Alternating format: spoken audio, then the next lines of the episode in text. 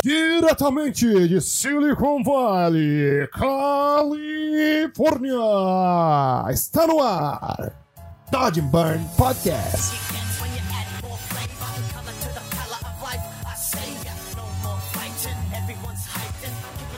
Fala galera, estamos começando mais uma semana aqui no Dodge Burn Podcast. Eu sou Hugo Seneviva, o seu host, e essa semana a gente vai bater um papo com Milton Menezes, o diretor da Light Farm, ele é um cara muito foda no, no, quando se trata de arte. Eles fundaram a Light Farm faz uns seis anos e desde então os caras vêm dominando o mercado e produzindo um trabalho melhor que o outro, sempre buscando novas tecnologias. É um time que está sempre em crescimento. E eu tive essa honra de bater um papo com ele e contar um pouco mais do como, quais são os, os planos deles para a empresa e também conhecer um pouco do lado pessoal do Milton. E é isso aí, galera. Sem mais delongas, já vamos começar a semana bem, hein? Já pega o seu café aí, pega o seu fone, se prepara que esse episódio tem bastante conteúdo e tem bastante coisa legal para vocês. Deixa eu falar com o meu DJ aqui rapidinho. E aí, DJ? Solta o som, DJ!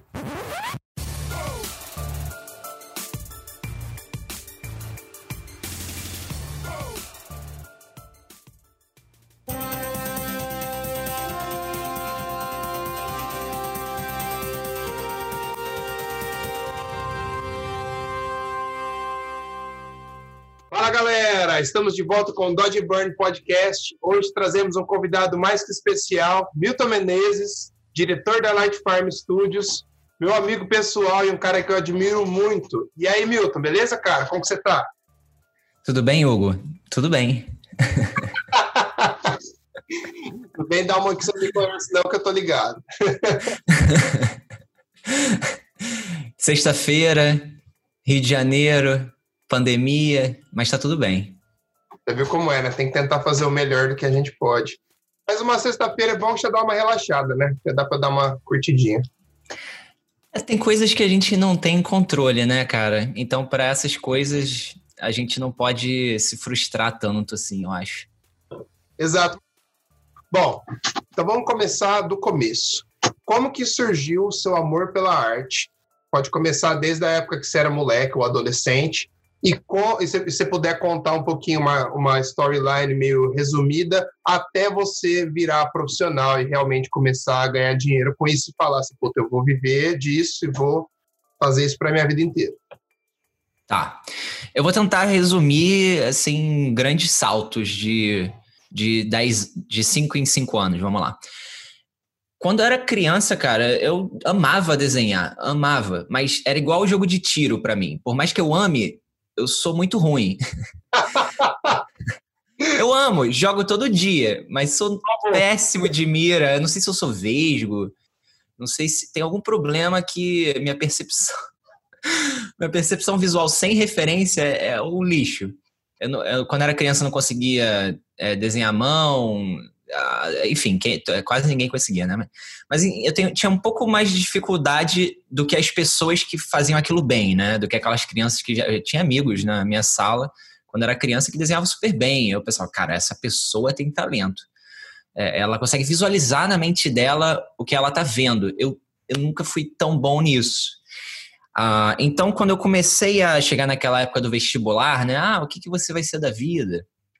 O que, que você quer fazer da sua vida, você tem que querer alguma coisa, né? Tinha uma pressão enorme é, da sociedade de modo geral, especialmente porque eu estava tendendo para alguma coisa que na época era conhecida como que não dá dinheiro, né? Tipo, nossa, você, vai, você gosta de desenho? Como é, como é que você vai fazer dinheiro com isso? Tinha um amigo, o, melhor, pai do melhor amigo meu me perguntou assim, eu, coitado, é, gravou na minha mente, mas é uma coisa que pesou para mim na época. E hoje eu posso falar disso com tranquilidade, mas na época, me, por mais que eu estivesse assim, pô, tá aí, é, é, é, é, o que eu gosto, é o que eu quero fazer. Mas eu tinha 16 anos, imagina a insegurança, 15, 16, de um, de um moleque de 15, 16, que tinha ganhado seu primeiro computador com 15, e no mal tinha internet, sabe? Não tinha muito contato com o mundo.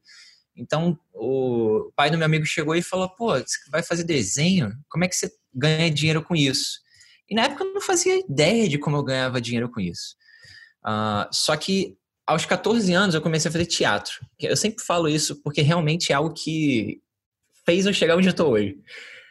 No, no, no, segundo ano do segundo grau, devia ter ali uns 14, 15 anos, ou 15, eu acho, é, eu ganhei meu primeiro computador, né? E aí, com o meu primeiro computador, na época que eu comecei a fazer teatro, eu pensei, cara, eu vou fazer o cartaz da minha peça, né? Uma coisa boba, fazer o cartaz da minha peça no computador, porque por mais que eu não desenhe muito bem no Paint, no computador tem mais poderes, né? Eu consigo compor, mover, botar texto e tal.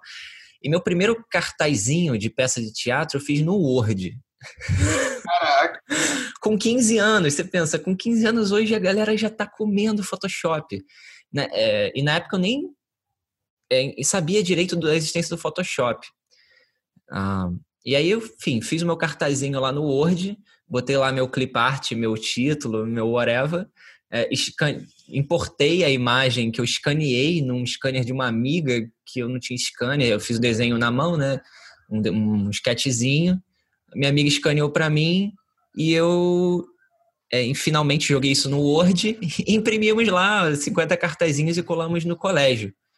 Isso eu tinha 14, 15 anos. Eu acho que antigamente, é, naquela transição da internet, a, um adolescente de 15 anos era muito mais adolescente, né? Mas tem essa tendência, quanto mais o tempo passa, eu só espero que um dia não tenha criança de 3 anos, é, enfim, é, é, fazendo... O dia inteiro no celular, no tablet da vida, né?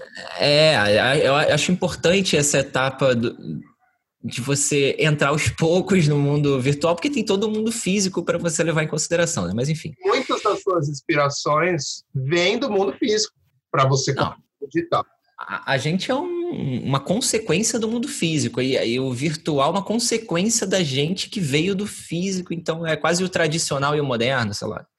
Enfim, aí fiz lá meu cartazinho e eu gostei muito do resultado, assim. É, na época, várias pessoas falaram, ah, que legal, você que fez. Então tinha aquele like físico, né? legal. Então, aquele like físico me fez perceber duas coisas. Primeiro, que eu tinha alguma utilidade no mundo, e depois que eu tinha. Uh, uh, uh, eu recebia um feedback positivo daquilo que eu fiz, né? Se o pessoal falasse, nossa, que coisa horrorosa, não sei o que, me desestimulasse, talvez eu nunca tivesse nem aqui, né? Não sei, porque eu sou meio teimoso. Aí, beleza. Fiz lá o cartazinho e aquilo, você pensa, eu tinha 15 anos, ou 14 por 15 anos. Aquilo ali é, despertou para mim uma paixão, assim. Na época eu fazia teatro. Eu também não era muito bom em atuar, assim. Eu mandava direitinho, mas era tipo desenho, sabe? Aquela coisa que você é bom, mas comparado a alguém que faz bem, você não tá nem perto, sabe? É, e aí, beleza, continuei fazendo teatro, continuei fazendo os cartazes das peças que eu fazia. E, mano, do, do, eu entrei na faculdade com 16 para 17, porque eu faço aniversário no meio do ano, né? Por isso que eu sempre vou falar essa coisa de, de, de Entrei na faculdade com 16 para 17. Eu era o mais novo da minha turma. Com 17 para 18, eu já estava numa gráfica imprimindo os cartazes das minhas peças, que eu consegui apoio da faculdade para imprimir. Eu já estava lá cheirando tinta, é, enfim, tudo aquilo, é, toda aquela experiência de gráfica que é mega importante para todo mundo que trabalha com print, né? Print ainda existe, ainda é importante e ainda vai ser até que inventem o papel digital. Pronto. É, aí eu comecei ali na gráfica muito cedo e eu não percebi que aquilo ia ser algo que eu ia usar até hoje. Para mim, eu só estava ajudando a minha peça de teatro e que maneiro que a peça tinha um ator que também era designer, né? Que é assim, a gente podia ter os programas lindos, o cartaz lindo. Eu estava é, dando uma utilidade para uma coisa que eu gostava dentro de outra coisa que eu gostava. E na época eu estava muito mais amarradão em teatro do que design ou desenho. Só que eu vi que eu podia combinar essas coisas. Tanto que quando eu fiz o vestibular, é, eu fico indo e voltando no meu raciocínio, tá? É, fica tranquilo que no fim o Rio segue. Tanto que na época que eu tinha que fazer vestibular, eu estava muito em dúvida, porque eu gostava de teatro e eu gostava de design. O que, que eu fiz?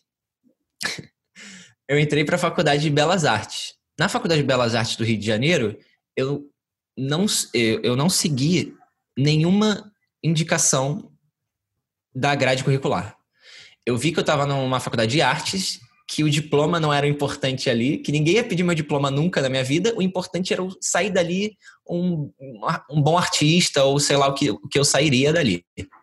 Ou mesmo descobrir que não era aquilo que eu queria, né? Cara, eu tinha 16, 17 anos. Eu queria ver qual é que é. Queria... Sabia nada da vida, era um moleque. Ainda mais naquela época que eu ganhei um computador com 15 e descobri o que era internet com 15 para 16 de escada.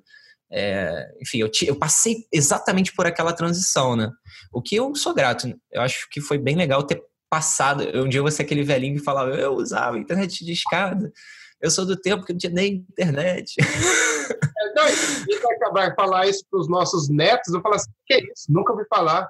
Porque que é outra realidade. A gente tem aquele filme Mid-Nines, que você vê que volta no tempo. Tipo, a, gente, a, nossa infância foi totalmente diferente, cara. Gravava CD, fazia minha seleção de música para gravar CD para levar na festa. Era uma outra realidade.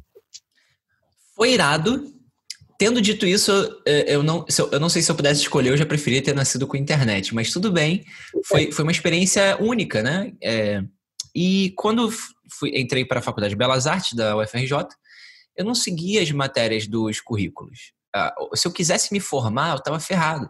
Porque eu ia ter que voltar um milhão de matérias. Eu, eu era o aluno mais indisciplinado possível. Ao mesmo tempo, eu tinha uma disciplina diferente. É, uma espécie de rebeldia e um pouco de arrogância, como se eu soubesse do que eu estava fazendo. Mas deu certo. O que eu fiz foi o seguinte: eu gostava de teatro, eu gostava de desenho, eu gostava de pintura, eu gostava de um pouco de tudo, cara. Eu gostava de fazer cenário, de fazer maquete. Eu gostava de aula de arquitetura. Eu gostava de, gostava de tanta coisa. Eu gostava das aulas de design industrial, por mais que os computadores da UFRJ fossem aqueles monitores de tubo, é, CRT, com os computadores que mal rodavam nem o Photoshop. Imagina programa 3D. Mas, enfim, fazia, fazia estágio de, com fotografia, com professor de fotografia, cheirava é, é, aquele líquido lá do, do, de revelação de foto. Enfim, cara, eu respirei aquela escola de belas artes. Eu não respeitei o meu currículo é, ou a grade que eu deveria seguir, por mais que eu respeite quem fez a grade e tal, mas eu entrei numa faculdade tradicional e eu tinha claras tendências digitais.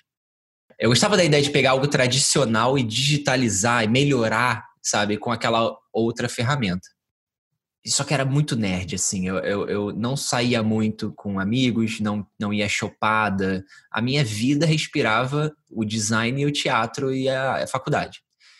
Até porque eu levava umas três horas por dia preso em, em ônibus.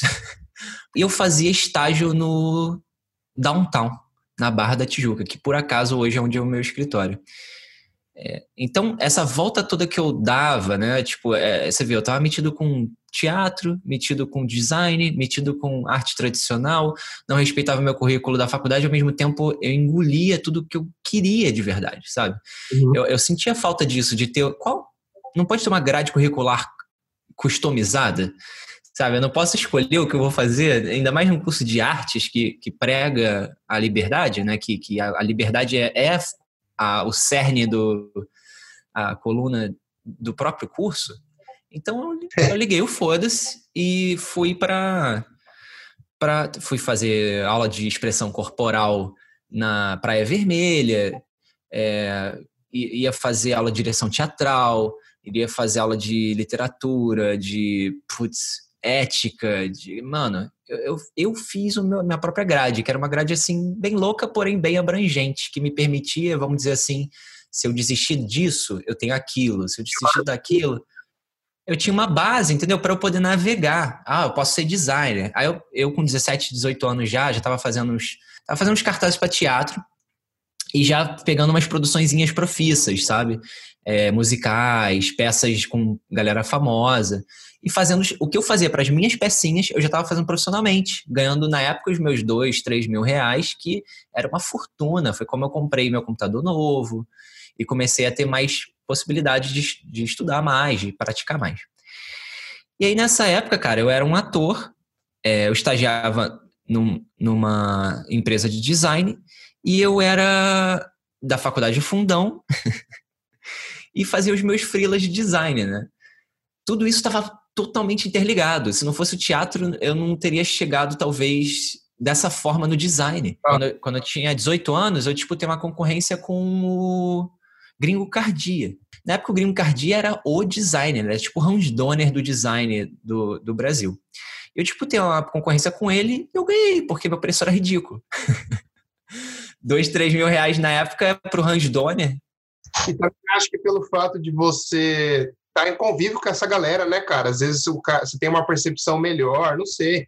Às vezes, tem vários... Mano, eu, eu bebia com os meus clientes, porque eu era ator. Então eu tava bebendo ali com Sandro Chaim, Frederico Heder, Camila Amado, é, sei lá, pensa esses atores aí, Cauã Raymond, Juliana Paz, eles faziam os mesmos cursos que eu fazia ali, agora Com os mesmos professores, é, Paulo Betti assistiu uma peça minha, disse que eu mandei bem, sabe? Cara, eu, eu tava ali no meio, eu tava, eu era tipo o garoto da, da galera. E aí, cara, aconteceu uma parada meio ruim, assim, comigo. É, eu só estava na faculdade, na verdade, eu só consegui me inscrever é, é, no, vestibular em si, né, para as faculdades públicas, porque minha família não tinha grana nenhuma. E eles não tiveram grana, para você ter uma ideia, nem para pagar a minha inscrição do vestibular. Então, eu não consegui fazer vestibular para muitas faculdades. Eu fiz vestibular para quatro faculdades. É, eu passei para três aconteceu uma coisa ruim que liderou a uma coisa boa. Na época eu tinha estava me formando, né? E a, o meu pai morreu quando eu tinha 16. Eu tinha uma pensão dele, assim, de uns 400, 500 reais. Era aquilo que sustentava é, a minha, enfim, minha cartolina, meu ônibus, essas coisas. E o estágiozinho que eu tinha na faculdade, que dava 200, 300 reais também, dava para eu, eu dar meus pulinhos e para minhas javes. Eu tinha tinha, é, tinha 19 para 20, e a minha irmã tinha ali os seus 17 para 18. E a gente descobriu que a lei mudou e agora só iria até, o dia, até a idade 21 o, o auxílio.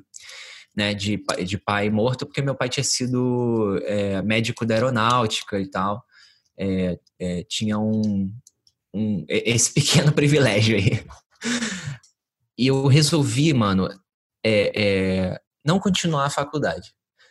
Mas eh, não continuar assim. Eu iria continuar se a faculdade fosse meu único caminho. Porém, na mesma época, eu estava trabalhando numa agenciazinha de publicidade e, por acaso, é, eu recebi um convite muito louco. Minha professora de figurino me indicou para uma figurinista da Globo, que por acaso era mulher de Leonardo Vilela, Cristiana Drummond, que me chamou para trabalhar com ela no design e na apresentação de uns croquis para uma novela da Globo. É, eu também fazia figurino e cenografia, então eu tentava me meter com tudo, cara. Eu queria. É, como eu não era bom em desenho, assim, eu era frustrado, eu queria. eu pensei assim: se eu não for bom em outra coisa, no mínimo eu vou achar uma nova possibilidade, né? Você estava se descobrindo, você estava experimentando. Eu, era Total, muito... mano. Louco, Total. É... Eles demoram um pouco pra gente Demora muito. Até hoje eu tô trocando. Enfim, eu fui nessa de descobrir e, e, e, acabei entrando nessa aula de figurino, indumentária 2, com a Beth Filipek. E a Beth falou: Nossa, você tem. Eh, você se apresenta bem os seus croquis. Eu vejo que figurino não é o que você ama, porque você não teve tanto raciocínio no figurino tanto quanto você teve na apresentação. Seu desenho é bom, mas sua apresentação é ainda melhor. Como é que você faz esse design? Pô, vou te indicar para uma amiga que tem o desenho bom, o conceito correto de tecido mas não tem apresentação boa para ela melhorar as apresentações dela na Globo. Aí foi a Cristiana Drummond, eu fui na casa dela, uh, eu vi o Léo, dono da Platino de relance, que é o esposo da Cristiana, e, e ela falou: ah, meu marido é fotógrafo e tal. Ah, beleza, fotógrafo. Na época eu já conhecia a Platino de fama. Aí quando ela falou: caramba, você manda bem né, no Photoshop, meu marido também trabalha com isso. De repente ele curtiria é, te entrevistar, você gostaria de trabalhar lá? Eu falei, Pô, depende, né? Onde é? Onde é que é lá? Onde é que é lá? Aí ela falou assim: ah, entra aí no site www.platinofmd.com.br. Aí eu, cara, eu falei assim: teu marido que saiu daqui agora é o Léo da Platino? Eu não reconhecia a foto, não lembro nem se tinha foto na época no site deles, só tinha texto. E ela falou: é. E eu conheci a Platino por um, um, um desvio no, na trajetória do meteoro. Só teve um curso que eu fiz na minha vida de Photoshop. E não foi bom. Mas foi, não foi bom pelo propósito que era que se chamava Photoshop avançado. Não era nem básico assim, porque é, eu não conseguia aprender nada novo, mas eu conheci um amigo nesse curso, que era o Eduardo Serra, que também estava na mesma vibe que eu, sabe? Ele sacava muito bem de Photoshop, ele era nerd de Photoshop. Eu já era nerd de Photoshop e não sabia que era. E o Eduardo chegou para mim e falou assim: é, mano, olha esse site aqui, né? Referência. Olha esse site aqui. Aí entrou na platina. Eu falei, que isso, mano? É, a primeira sensação que eu tive vendo aqueles carros foi que é, eles são pagos com carro. Essa parada no Brasil, é, o site era todo em, o site era todo em inglês, né? Eu pensei, como assim? É, e eles mostravam a imagem grandona, sem medo, com 2, 3 mil pixels numa época que todo mundo mostrava em 500k para ninguém roubar, 500k bytes, né? Eles já mostravam grande, assim, tinha que fazer scroll para ver a imagem toda. Eu pensava, mano, esses caras são os melhores que eu já vi. Eu nunca vi nada parecido. É, coisa parecida você vê em filme, talvez. A galera tava fazendo aquilo por imagem publicitária. Eu, a Platino, eu tenho que tirar o meu chapéu, todo mundo tem que tirar o seu chapéu. E todo mundo já tira o chapéu, galera que conhece de verdade, que é, é são, foram os precursores dessa parada, não só no Brasil, no mundo. Eles, eles foram os precursores de pegar 3D com fotografia e banco de imagem e misturar isso com um olhar fotográfico de muito bom gosto e com um conhecimento de fotografia de história da arte muito bem definido. É, e isso tudo começou do Léo, Léo Vilela da Platino, evoluiu pro, é, com o Flávio Albino, excelente é, pós-produtor, tem um olho incrível, ele que estabeleceu aquele estilo é, platinado, né? Aquela coisa metalizada que antigamente era. Eu, eu ainda acho muito bonito. É, é só que assim, os movimentos vão mudando, né? Você passa ali do, do talvez do, do, do, flat natural para o platinado, de repente, caramba, que lindo isso, né? Que impacto, que wow effect. Aí de repente você começa a pensar, pô, mas calma aí, é, a, a, o tempo mudou, agora a galera sabe, conhece Photoshop, critica o Photoshop, acha que muito defeito que diz que é Photoshop não é mais tão legal, vamos tentar achar um equilíbrio entre o que é. É, é moda. É moda. volta, aí depois volta de novo. São passagens de influências. É muito legal. Mas enfim. Platino, já conhecia a Platino, Dudu me deu essa dica, que foi a melhor coisa que aconteceu naquele curso, foi eu conhecer o Dudu e ele me indicar a Platino, porque quando a mulher, a Cristiane Drummond, falou da Platino, pelo menos eu sabia do que se tratava. Ah. Então, pensa do meu ponto de vista, mano. Eu tinha, eu tinha 17 para 18, estava saindo da faculdade porque estava acabando a minha, o meu, a minha pensão. E, e a galera da. A, eu estava na casa da mulher do dono da Platino.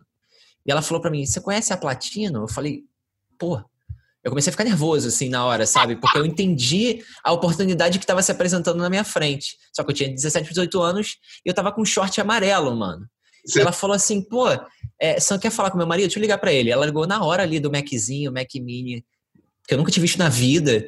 É, ligou para ele, pã, falou assim, Léo, o Léo tava assim com aquela olheira, né? Tipo, parecia que tinha virado três noites, é, porque não dá para ficar tão bom sem se esforçar.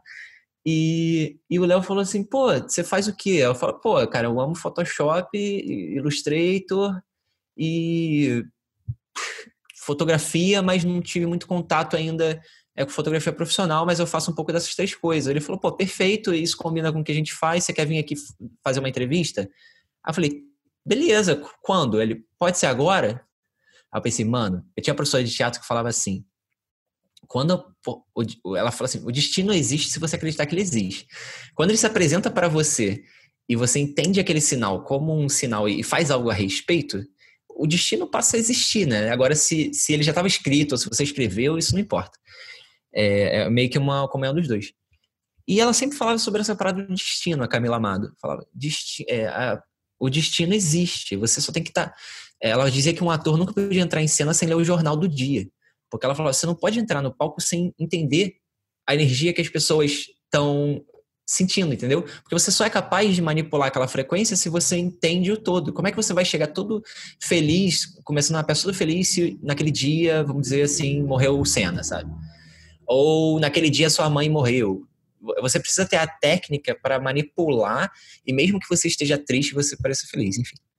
Tudo isso para dizer como eu fui capaz de, naquela hora, naquela cagada que eu dei, de, de entender como uma puta oportunidade e mesmo com short amarelo no meio da perna e uma camisetinha, que na época eu tava começando a malhar, eu fui lá na platina, vestido assim, mano. Eu sei que eu tava, não tava de acordo. Mas foi a oportunidade. O maluco falou, pode ser agora? Eu pensei, cara, ele já tá me testando. Você quer mesmo? Ele já tá me testando. Aí fui lá com camiseta short amarelo, já não devo ter causado uma boa impressão a princípio. Mas comecei lá na Platino bem cedo, né? E. Você entrou de ah, estagiário lá ou já entrou empregado? Entrei de estagiário sem ganhar porra nenhuma. Uns meses depois ainda fui demitido, aí depois eu acho que a galera voltou atrás e me chamou de volta. Porque eu não, eu não sabia direito onde me encaixar, eu tava aprendendo, eu tinha, é, a galera gostava de mim, mas na época o Léo achou que eu não estava desempenhando bem, enfim, que eles queriam alguém com mais experiência. E, mas aí um, eu fiquei um ano numa agência, é, é, fazendo foto, é, tocando campanha sozinho, assim, fazendo fotografia da Sheila Carvalho na praia, fazendo manipulação, fazendo copy, redação. Eu era meio que o homem band e ficava tocando ali as campanhazinhas. Durante um ano, o que foi muito importante, porque me mostrou um senso de é, responsabilidade no sentido de eu consigo fazer, sabe? Eu, eu, fui demitido da Platina, eu fiquei muito mal. É, aquilo mexeu com a minha confiança total, porque até então é, eu estava indo bem em tudo. Aí, de repente, no que eu. Onde finalmente eu me achei, e onde eu me achei, a galera me tirou. Aquilo me deu um senso de, assim, eu preciso melhorar. Dá a volta. Dá a volta por cima, é, porque eu já tinha provado várias vezes para mim mesmo que era possível. Então, eu, eu subestimei o fundo do poço. Para mim, o fundo do poço é tipo, às vezes eu vou lá e às vezes eu subo. Cara, quando a gente é muito novo, qualquer coisa vira, você fala, nossa senhora, o mundo vai acabar. Sim. Enfim, aí, mano, é, é, é, voltei pra Platino, né? Porque os caras começaram a ver, caramba, o maluco tá fazendo foto da Sheila Carvalho? Como assim? eu acho que foi o, o, Eu mandei a foto da Sheila Carvalho pro Léo lá. Uh, eu acho que foi a Sheila Carvalho que me fez voltar pra Platino, porque ele deve, obviamente, tem um gancho ali publicitário. E ele falou: caramba, como é que você fez a foto da Sheila Carvalho? Eu falei, ah, toquei aqui uma campanha de biquíni por atacado Achei que a gente podia pôr a Sheila Carvalho, o cachê dela não era tão alto assim, os caras, por mais que não sejam conhecidos, tem uma mega distribuição, tem grana. Só que aí eu fiz a foto, fiz o retouching, fiz um catálogo de 100 páginas em duas semanas. É, e tá aí, sabe? Aí mostrei, mandei para ele, porque eu sabia que aquilo era um, uma parada maneira. Eu mostrei que eu conseguia fotografar e ao mesmo tempo retocar e entregar. É, e aí ele falou uma parada que me surpreendeu, assim. Ele falou assim, cara, tu pode chegar aí? Na mesma hora. Eu falei, Beleza, tipo, de noite eu tô aí. Fui lá e eles me chamaram para trabalhar de volta. O que foi ótimo, assim, porque eu mudei totalmente a minha postura em relação a entender onde eu estava finalmente, é, entender como eles pensavam e como eles trabalhavam, e eles entenderam o meu lado também. Então, cara, eu tive seis anos trabalhando na Platinum, que foi a minha verdadeira faculdade. Foi onde eu realmente consegui aplicar o que eu amava em alguma coisa que era útil para alguém, né? no caso, campanhas publicitárias. E aquilo me dava um retorno financeiro que eu podia morar na Zona Sul, podia morar no, ali no, no Catete, whatever, morar perto do trabalho, podia, enfim, ser independente finalmente. É, é, e não só independente assim, tô sobrevivendo, mas poder dizer que eu ganhava bem, sabe, em relação a outras pessoas. É, o que me, me deu muita confiança de continuar seguindo. É, e aí, para resumir a história, chegando no presente, é, depois de um tempo eu fiquei é, um pouco cansado é, de estar me sentindo, vamos dizer assim, no melhor time, na melhor empresa. É, e eu pensava que assim, eu que tinha que continuar subindo, sabe? Eu não podia parar. Eu, o que eu ia fazer? Trabalhar na Platina pro resto da vida? Quantos anos Tava no... tinha nessa época de seis anos da Platina? Você tinha uns 25? 24. 24. E aí, com 24 anos, eu resolvi é, é, é, eu tinha um Picasa Web Albums com o meu portfólio, porque na época fazer site era um inferno, e eu resolvi mandar é, isso para outras empresas, porque eu queria mudar de vida, mas ir para fora do Brasil. No Brasil, é, eu queria, não, então, eu, eu queria mudar e, e para mim ir para São Paulo não era mudar. Né? É. para mim não era mudança, é, então eu precisava realmente mudar da realidade. Então, eu mandei meu portfólio para o mundo inteiro e três empresas mostraram interesse de me sponsorar, né? de me patrocinar, patrocinar minha viagem. E, e, realmente, porque assim, não dá para eu ir no país fazer uma entrevista, sabe? Eu, eu, eu era da Platino, ganhava direitinho, mas não, não dava para comprar uma passagem aérea, mano. É, então tinha que ficar ali, é, só o aluguel da Zona Sul já levava meu salário todo. Então, assim, três empresas se interessaram de me levar para o país, né? Independente de me conhecer pessoalmente, o que é um risco para a empresa, né? Ah, mas o nível do seu trabalho já era foda já. Então. É, isso que eu acho que. Só que eu não sabia disso. É, eu sabia que. É, eu era fã da Platina, ainda sou, e eu sabia que eu estava envolvido em trabalhos que eram dos melhores do mundo. Porém, eu não, não sabia o que efeito aquilo causaria. Outros, nunca tinha tentado. Não tinha colocado é, prova, né? Não tinha colocado seu portfólio à prova, né? Vamos ver se ele. Nunca, nunca, nunca. Reagem ao meu trabalho. Exato. Meu portfólio na época eu mostrava para galera de design, de teatro, sempre impressionava, óbvio, porque o, o nível era, não era tão alto. Mas quando eu entrei pra platina, eu vi que era um merda e que meu portfólio era um lixo e que tudo que eu fiz antes da platina era até inútil mostrar. então, porque eu, eu pensei assim, me achei, sabe? Achei o que, que eu gosto de verdade. Tudo é sua percepção também. Quando você começa a ver um trabalho de uma galera que tem um nível mais alto que o seu, o seu olho, sua percepção treina, você já olha para trás assim, vou jogar tudo fora aqui, que isso aqui não serve. Mano, pra, pra eu, eu, tô agora. Eles eram os melhores do mundo, cara. É, a, a, na minha opinião, eles ainda são um dos melhores é, do mundo em fazer imagens.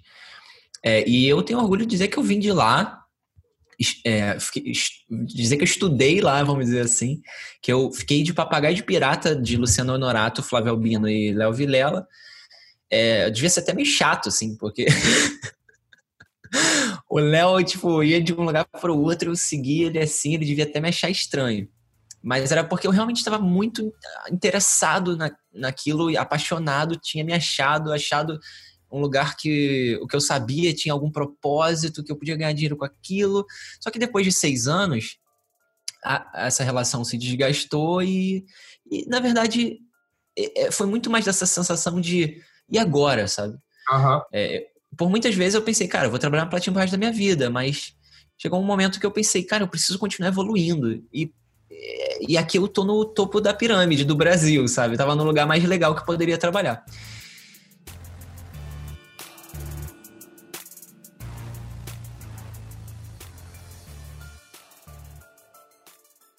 Então, mano, eu peguei e mandei um Portifa para um milhão de empresas. Na época tinha um fórum chamado a, a não, sei, não, era Production Paradise, não, era The Art, by, The Art Buyers Bible. Era um blogspot, né, que tinha todos os, os estúdios famosos listados. Eu lembro, nossa, isso é lendário.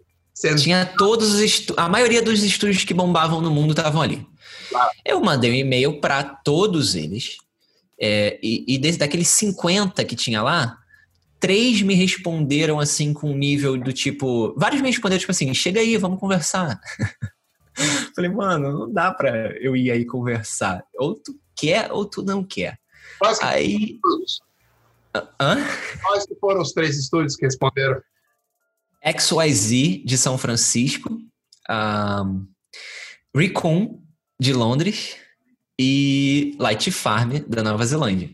Light Farm na época tinha um ano de idade, eu nem isso, mas já estava bombando, fazendo vários trabalhinhos. A, XYZ não tinha um trabalho assim tão legal, que, mas era em São Francisco. É, e eu queria muito ir para XYZ, eu já estava quase fechando. E a Recon, que era de Londres, que eu tinha só um pouco de medo porque eu não gosto de frio e eu achei que ia ficar muito deprê em Londres sozinho. É... Ainda bem que eu não fui para Londres. Acho que eu ia me perder. E aí, mano, a Light Farm, depois de um mês, eu já estava vendo o advogado, já estava fechando com a Recon ou com a XYZ. Assim, na verdade, eu estava enrolando, botando os dois no banho-maria, assim, o primeiro que, que assinasse eu ia. Só que aí ela chegou a Light Farm um mês depois falando, beleza, a gente topa, a gente quer trazer vocês, estamos é, dispostos a fazer a documentação e trazer vocês é, é, da, o mais rápido possível. Eu pensei, caraca, o que, que é isso? A galera tava realmente disposta. Eu tomei dois shots de vodka, fomos para uma reunião de Skype e eles perguntaram se eu fazia 3D. Eu falei que não, fazia Photoshop. Isso sim, porque eu já tinha feito teste para Recon, eu já tinha passado no teste da Recon, já tinha feito teste para XYZ, passado, já tinha já tava desenrolando ali, visto e tudo mais. Uh, só que chegou a, Light Farm com uma postura muito melhor e profissional do que as outras duas empresas. E eu falei, cara, maneiro, vamos lá. Eu tomei meu shot de, de vodka, fui pra reunião, tentando arrastar meu inglês, que era horroroso. Era de, inglês de curso de, de, é, de, inglês do Brasil, né? De, de, daquele mais barato possível. E aí, mano, fui pra reunião e os caras perguntavam se fazia 3D. Eu falei, cara, desculpa, não faço 3D, mas meu amigo que mora comigo, Rafael Valaperde ali no outro quarto, faz. É, eu pensei assim, ó, já, essa oportunidade eu já perdi, mas já tem outras duas ali e eu vou colocar meu bro na, no, no gancho de uma parada maneira aqui. Aí eles falaram assim, não, demorou, a gente quer trazer você e ele. É, rola? Mano, é, é, eu só mostrei o portfólio do Rafael, mandei o link, sabe? Os caras decidiram na hora ali no call que eles queriam levar os dois. Ah, foi muito louco, assim. É... é... foi muito louco. Foi reunião com o Matt na época. O Matt nem tá mais na empresa. É, Aliás.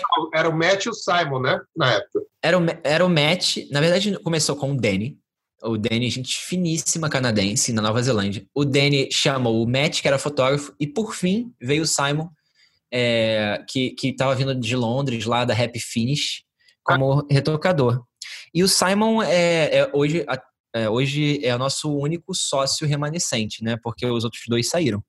Mas enfim, na época eu cheguei lá na Light Farm com o Rafa, com aquele lance assim, mano, a gente ganhou no, na promoção do Todinho, da Pepsi. É, é, vá você e o seu amigo para Nova Zelândia com, com tudo pago. É, e ainda assim, apartamento pago, passagem, é, mano, you name it, assim, a gente tava... Parecia que tinha ganhado uma promoção mesmo, sabe? A gente fazia o mesmo tipo de trampo. É, então, assim, eu fazia, fazia hora extra zero, e na platina eu virava à noite, final de semana, carnaval, Natal, véspera de Natal, whatever.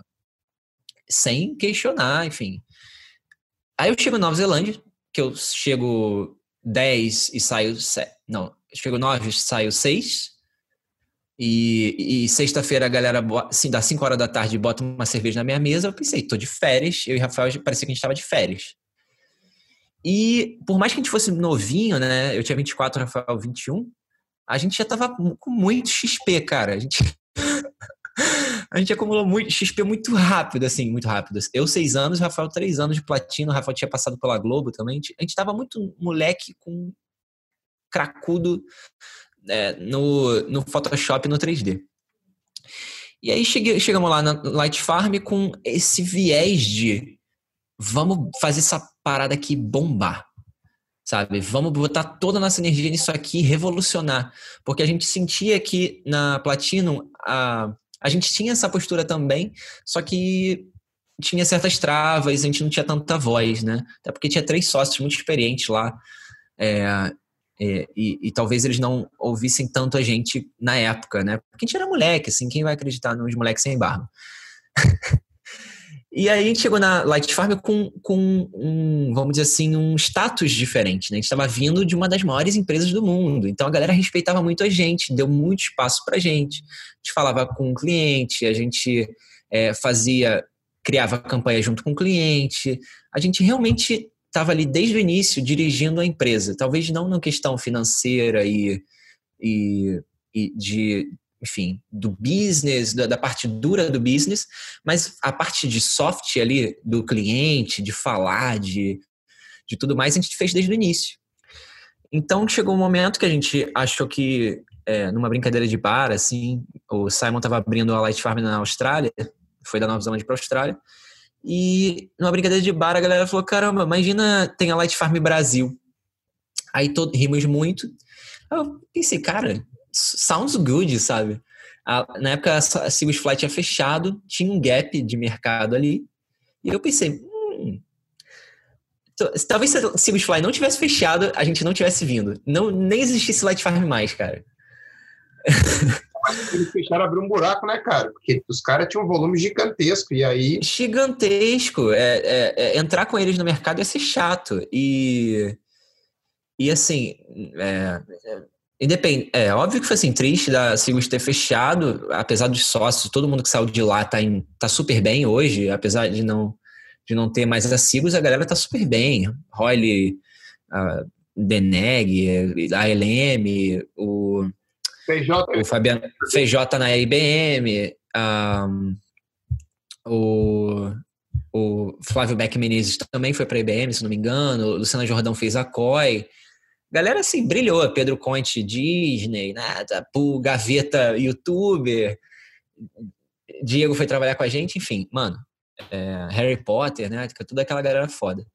Porque eles fecharam, eu vi esse gap e pensei, mano, Light Farm Brasil é uma jogada incrível, porque tá num momento que tem esse gap lá, e assim, para competir com Platino e Sigos ia ser um saco, assim, o mercado é de print é praticamente tudo, era praticamente todo deles. E, é, só que aí, quando teve esse gap, a gente chegou, fez uma parceria com a Aderi na época, que era um é um fotógrafo que tem um, um estúdio do CAIS, né, um mega espaço no Rio de Janeiro, o maior estúdio do Rio de Janeiro. A gente fez uma parceria com ele de forma que ele, ele supria para a gente o espaço, contatos com clientes que ele já tinha, e a gente entrava com a parte que ele não tinha, que era toda a parte de pós-produção, 3D, que, enfim, ele teve múltiplas equipes, né? PP passou por lá, Marcel, enfim, uma galera passou por lá. Só que nunca ele tinha fechado com uma equipe é, com tanto sangue no olho, assim. Curso, né?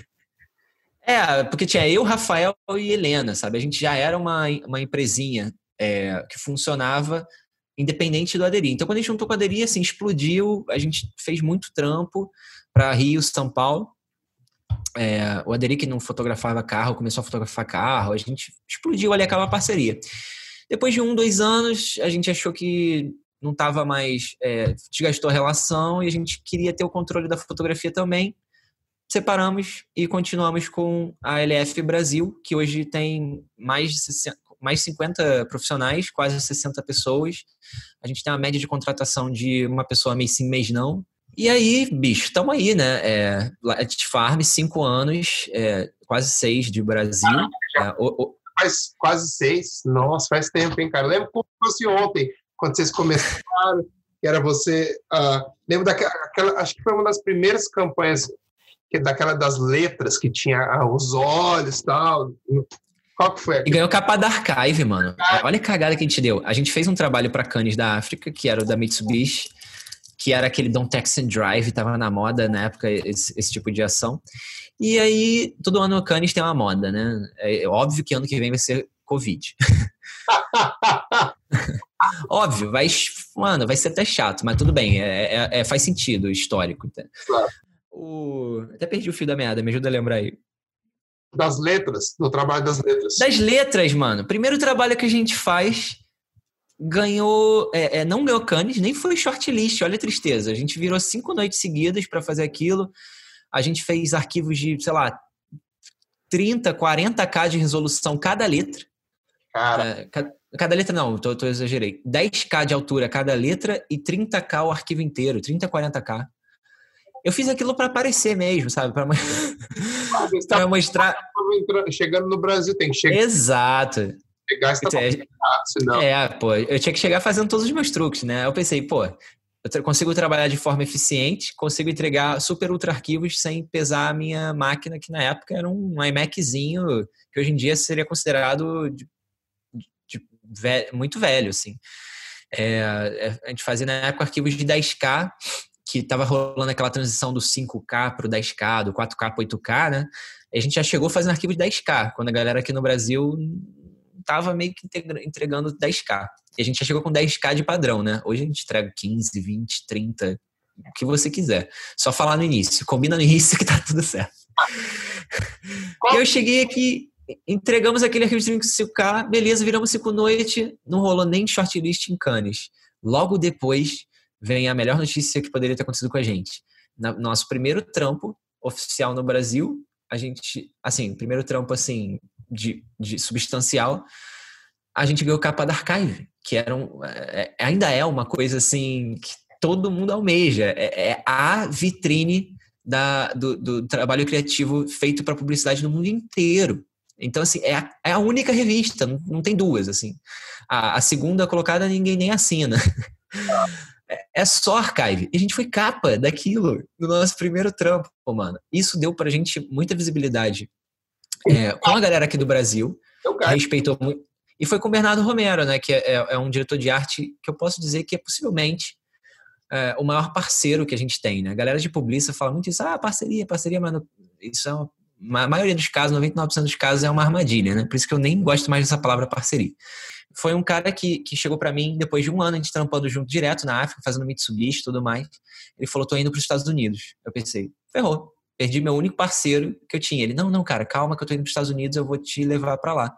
Não deu outra, cara. Ele foi para a área 23, fez a cabeça da galera da área 23 para trampar com a gente, disse, ó, não quer estresse, quer velocidade, bom atendimento e boa entrega, vai com esses caras aqui. E, e, bom preço ainda comparado com os Estados Unidos. Então a gente começou a ter um, um peso nos Estados Unidos tão grande que na época a gente só era responsável pelo Brasil, tá? E América Latina. Só que a gente teve uma abertura tão grande com os Estados Unidos que a gente convenceu o Simon de tirar o agente, a gente virou nosso próprio agente, a gente ia se vender nos Estados Unidos, a gente já com o nosso inglês bem melhorado, né, de três anos e meio na Nova Zelândia, a gente ia se vender lá todas as agências, começamos a mostrar a cara, chegando com livrinho, papapá. E, mano, isso é o que faz a gente sobreviver à crise que o Brasil teve em 2014, que foi o ano que a gente abriu.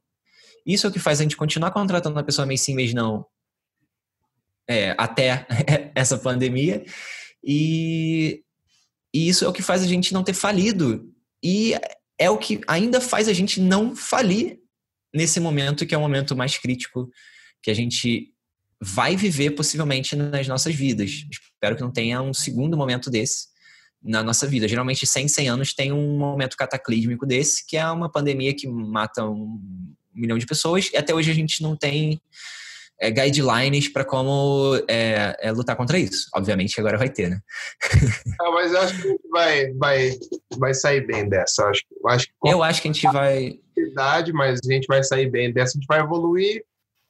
Isso vai ser. Eu, mano, eu vou falar uma parada que é assim um pouco polêmica, mas o mundo precisa de Trump, precisa de Bolsonaro, precisa de Covid. São as coisas ruins que acontecem que formam a solução entendeu? Às vezes a gente precisa visualizar o erro para entender. Ah, entendi. Erramos. E eu tô falando erramos, obviamente, eu não voto nesses, nesses caras, mas e não voto em nada que é contra qualquer tipo de liberdade, porque isso é perigoso. Quando você estabelece qualquer tipo de, é, de incentivo à não liberdade, eventualmente esse precedente pode bater a sua porta e a, a, sua liberdade pode ser posta em xeque. Então, para defender a sua própria liberdade, você tem que defender a liberdade do outro. Não importa onde está a liberdade do outro, né? A pessoa legalmente ela tem a, a liberdade de fazer o que ela quiser dentro do espaço dela, menos se matar, eu acho. Fora isso, ela pode fazer tudo, se matar contra a lei, né? Eles estão prendendo geral lá no inferno. Ó, deixa eu mudar um pouco o tópico agora. Eu queria te perguntar uma coisa. Já que você falou que vocês estão, vocês estão sempre procurando gente, vocês estão com a equipe que sempre cresce, sempre tentando produzir mais e mais. Você pode falar mais ou menos, assim, resumidamente, qual é o tipo de perfil, qual é o perfil do profissional que você procura para trabalhar na Light Farm? Não em termos de só de skill, mas como de pessoa, tipo, do mindset do cara, tipo, o que, que geralmente te atrai num candidato que está que tá mandando portfólio para a Light Farm? É, eu posso dar exemplos, cara. É, vou dar, sei lá, uns três exemplos, pelo menos, da Light Farm recentemente. O primeiro no, mega ultra novinho que a gente contratou foi o Marcelo Cabral. Moleque de 3D que estuda Blender desde os 10. Quando, quando eu tinha 10, mano, é, faltava 5 anos para eu ter um computador. Quando eu tinha 10, ele já comia o Blender. Super ultra nerd. É, Marcelo é magrinho assim, é, imagina, é, ele só sobrevive de, de luz de monitor. E o Marcelo come o Blender. E o Rafael falou, cara, esse moleque me lembra eu quando estava é, na época 3D. Só que ele era assim desde os 10. Caralho, já tem tempo de estrada. É, é, então. O... Aí o Marcelo Cabral foi o primeiro que a gente pegou, assim, de, é, novinho, que, que era o que a gente é, era a referência do que a gente tinha na proporção de platino contratando a gente, sabe? Cheio de sangue no olho. Então a gente chamou o Cabral, e o Cabral, meu, su, larga na mão dele, super ultra responsável.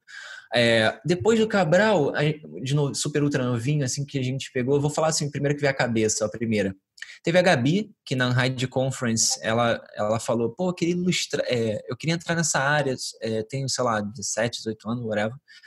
É, queria começar, mas não sei se eu quero Photoshop, se eu quero ilustração, tô, tô meio na dúvida, mas é, você disse lá no palco que é, a gente tinha que ser meio cara de pau na vida e perguntar, né, e ter coragem de, de o não a gente já tem, enfim, vi aqui receber um conselho, o que, que você acha?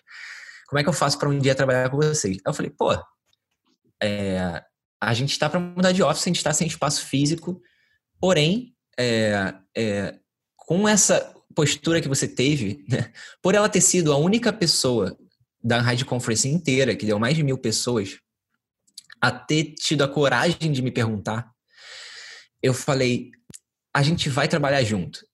Porque eu, eu senti, sabe?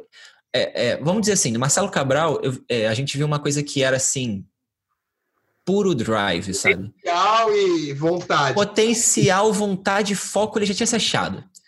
Na Gabi, eu vi uma coisa diferente. Eu vi um pouco parecido com o que eu era. Porque assim, eu gostava de várias paradas, mas eu não sabia direito o que, que eu queria e eu não estava ainda extremamente proficiente em nada. É, a, a, enfim, quando eu vi o portfólio da Gabi, eu vi um, um potencial, mas eu vi que ela estava muito perdida, talvez até mais do que eu era na época. E deu super certo, sabe? Ela hoje faz design na Light Farm, a gente ainda estimula ela a fazer ilustração. Ela tá se achando, sabe? Cada um tem sua curva de aprendizado diferente. Mas no fim eu vou chegar no que é a interseção que responde a sua pergunta. Tem o Jales, que é um moleque, sim. É, o Jales é, mano, YouTube. Eu vou tentar enumerar tudo que o Jales faz, é, para encher, é, encher a bola dele e, e, deixar ele com o ego alto. O, o Jales, ele é bom de edição, ele é, ele é bom de. Edição, aliás, é uma das coisas que eu acho que ele faz melhor. Ele é bom de edição pra caramba. Tem um feeling, um timing. Ele é bom de pós-produção, de Photoshop. Ele faz é, Photoshop muito bem. Aliás, o primeiro trabalho que eu vi dele foi ele no banheiro é, transformando ele mesmo num herói, eu pensei, cara, que genial. Ele fez a foto do banheiro e mostrou que era um banheiro de propósito. Isso é genial, porque combinava com o que eu pensava na época, que não importa o seu setup. Se você com um setup merda fez um resultado foda, você é mais foda ainda do que quem tem um setup foda. Né? Eu valorizo muito mais quem, quem faz uma parada épica de celular do que quem tem uma ultra mega câmera. Não que isso realmente seja o diferencial. Porque eu sei que não é isso o diferencial, que eu valorizo quem faz com um equipamento merda. E o Geles, mano, tava ali mostrando seu banheiro, genial, ideia genial. É, e fazendo ali, se, transforma, se transformando em super-herói. Então ele fazia Photoshop, fazia After, fazia captação, ele era o ator. ele fazia o som, a edição, ele fazia a cor, fazia. Ele também toca violão, ele também canta, ele também toca gaita, ele também tá metido hoje em dia com é, AR, está metido com inteligência artificial, está antenado com tudo de AI, é youtuber, é famoso na internet, é um moleque que. famoso Chuck Norris. Caralho, mano. Exército de um homem só. E tem um potencial, né? Potencial é, é, tem que ser realizado, né? Porque potencial não realizado é ainda mais frustrante. E, enfim, é, esses são os perfis da galera que a gente procura, né? Você viu que eu fui desde a Gabi, que era uma menina que estava um pouco perdida. Eu acho que o que une todos esses é a vontade. Quando você tem um. É o que se chama de foco, né? A paixão, é o que você ama fazer, enfim. Por mais que, que isso vá mudando com o tempo, tem sempre aquela coisa que você tá. A sua vibe do momento, né? Eu tô focado nisso. E, e foi legal ver que o que essas pessoas estavam focadas, a energia delas e o que elas gostavam, era o que a gente estava fazendo. Então, era assim, é que nem falar assim, esse, esse grão de feijão aqui pertence a essa feijoada. Ah. Sabe? Esse arroz aqui é desse prato. Então, assim, é que nem reconhecer o pinto. Assim. A minha professora de teatro falava que galinha reconhece os pintos. É, quando é, falava isso em relação ao teatro, né? Tipo, um ator reconhece o outro, uma atriz reconhece o, é, outro. É, sabe? Cara, energia. É o raciocínio, é o raciocínio parecido, sabe? Não, não necessariamente igual, mas muito dele converge. É uma coisa você não então, explicar. Você junta o raciocínio que converge com a vontade, é isso que a gente busca, né? Hoje a gente está com uma empresa que, assim, não, não tem mais um sítio na empresa. A gente lotou três escritórios. Um tem 48 lugares, o outro tem 7, 8 lugares, o outro tem uh, cinco lugares em salas de gravação. Então, assim, é, tem quase 60 pessoas na empresa. É, é, é, e a gente está lotado, sabe? Então, assim, eu não sei o que vai acontecer no futuro, se a gente vai diminuir. A, a, se olhar o gráfico, a gente teoricamente aumentaria, mas talvez com essa parada do Covid agora, é, a gente veja cada vez mais a importância. É, e olha o que eu vou falar agora, hein? A importância do trabalho não físico, a importância do trabalho remoto. Pelo seguinte, a gente é uma empresa de quase 60 pessoas, né? Porém, sei lá, vamos dizer assim, nosso time de animação não chega a 10. Vai ter momentos que a gente vai ter uma demanda onde precisa de 30 animadores, sabe? E não bastam brasileiros animadores, não não tem tantos épicos assim, ou ah, disponíveis, ou no budget que a gente precisa. Então a gente, mano, trabalha com animador brasileiro, com animador argentino, com equipe whatever, não importa onde você esteja. Se você for responsável e entrega, ah. você tem puta valor. E você pode estar de cueca, pelado, de casa, trabalhando whatever, na Cintiq, na banheira e ganhando uma puta grana. Desde que você tenha, que entenda a importância de um bom atendimento. Se bota na pele do cliente. Você vai contratar um serviço e colocar, às vezes, 50 mil na mão de uma pessoa, 100 mil, 200, whatever. Você está preocupado com com onde aquele dinheiro está indo. Você possivelmente tem um chefe acima de você, todo mundo tem um chefe acima de você. Mesmo o freelance, né? O freelance, então, é o que mais tem chefe. Seus chefes chefe são os clientes diretos, assim. É, é, você não tem nenhum intermediário. Mas beleza. Para muita gente isso é legal. Eu achava péssimo. Quando eu era. Eu vou falar assim, prós e contras de trabalhar em casa e físico. E vou dizer como os dois são épicos e, e, os dois são necessários. E os dois coexistem e precisam coexistir e tem demanda para os dois. Quando eu trabalhava de casa era frila, eu odiava. Quando eu, quando eu era designer. Eu amava e odiava, né? É, até hoje eu amo e odeio o trabalho físico. Não, hoje eu, hoje eu acho que eu só amo.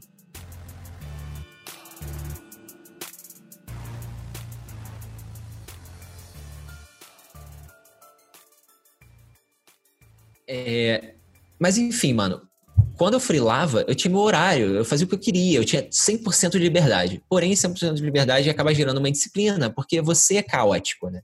Você sozinho é puro caos, é fogo, é uma parada que alastra e, e você tá livre ali no seu mundo. Porém, quando você é colocado como parte de uma engrenagem de algo maior, você acaba tendo mais poder, porque você sozinho é menos poderoso. Você em grupo é muito mais poderoso. Por mais que você faça processos menores, você tem um output muito maior, né? É que nem você comprar uma render farm. Você sozinho, freela, é, tem uma placa de vídeo. Na render farm você tem o poder do todo, né? E imagina, imagina o que, que o todo não faz por você. Ele te disciplina, ele te coloca numa rotina, o que é importante tanto para a saúde quanto para a mente. Porque por mais que virar noite é, é legal e tô livre, não faz bem para o cérebro. E não dormir mata neurônio, enfim. Então, o trabalho ele te coloca numa disciplina que eu acho importante, difícil de obter, poucas pessoas têm quando são frila. É, até porque vai ter aquele dia que você tá mal, cara. Eu tava falando, é, isso para mim é a maior importância do trabalho físico. Tem uma espécie de psicologia garantida ali diariamente. Porque seus amigos, ainda mais quando você trabalha num lugar que você tem amigos e gosta das pessoas, eles são seus psicólogos e você os deles, né? Total. É, quando a gente começou o Unhide, eu, Rafa e, e, e Combate, é, para quem não sabe, o Unhide é essa plataforma de ensino online de arte digital que a gente criou. Quando a gente começou e era de graça, enfim, a gente trabalhava ali num escritóriozinho fechado, porque a gente tinha que gravar voz, nós três, alternando entre um e outro. Todo dia, entre aquelas três pessoas, tinha um que não estava bem. Estava ansioso ou não estava é, é, não estava bem aquele dia, acordou mal. Às vezes é o que você comeu, sabe? Às vezes você comeu um negócio no dia anterior, seu estômago tá te dando sinais ali que você não tá bem. E, mano, quando você tá em grupo, o grupo te equilibra. E equilíbrio é o caminho. Equilíbrio é a resposta para tudo, né? Tudo em equilíbrio é bom. A sua caipirinha com equilíbrio do açúcar, gelo e limão é lindo. Desequilibrar um pra você ver. Fica muito doce, fica muito aguado ou fica muito azedo o equilíbrio responde todas as perguntas do mundo. Você vai perguntar, ai, eu, eu faço isso ou aquilo? Geralmente o equilíbrio é a resposta. É, é, tirando no, no, no, no, craft, né? O craft, quanto melhor, melhor, mas. Exato. É, mas também você precisa ter o equilíbrio de quando está pronto. Né? Você pode ficar é, dando equilíbrio, é, é, dando craft infinitamente. Né?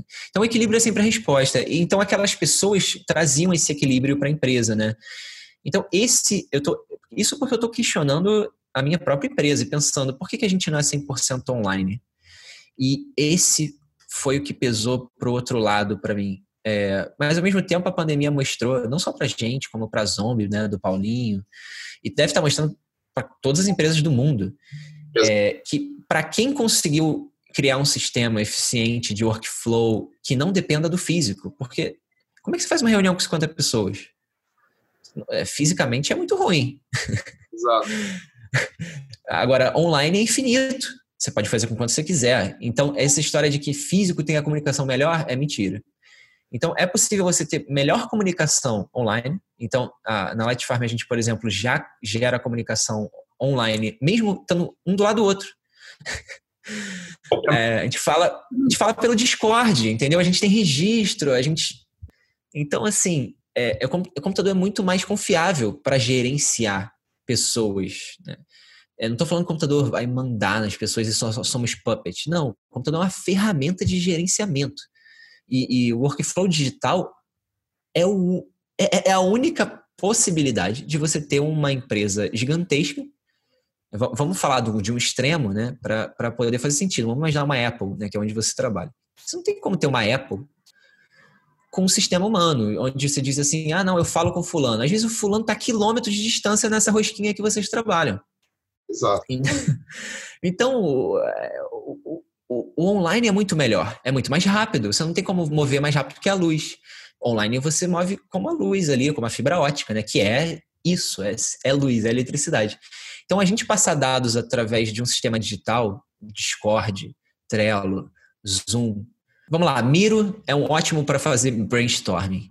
Um, Trello é um ótimo para você fazer estruturação de tarefas o que eu tenho para fazer, o que eu estou fazendo e o que eu já fiz. Discord, uh, chat, né? Chat. Discord para chat, porque se você botar no Facebook, ali o Workplace, você confunde as coisas. Seu pessoal tá, tá misturado com um profissional. No Discord você faz channels, deixa tudo bonitinho. Isso. Deixa ele ser o canal do, do COD, do é mais... Warzone, do, do LoL, do... e da empresa. Mas enfim, o Discord é mais profissional, por mais que, que o papo ali entre nós seja extremamente pessoal.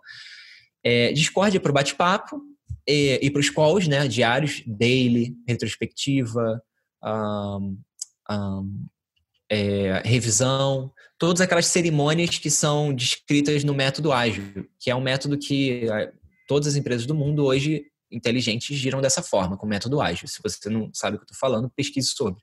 Google, o que é o método ágil.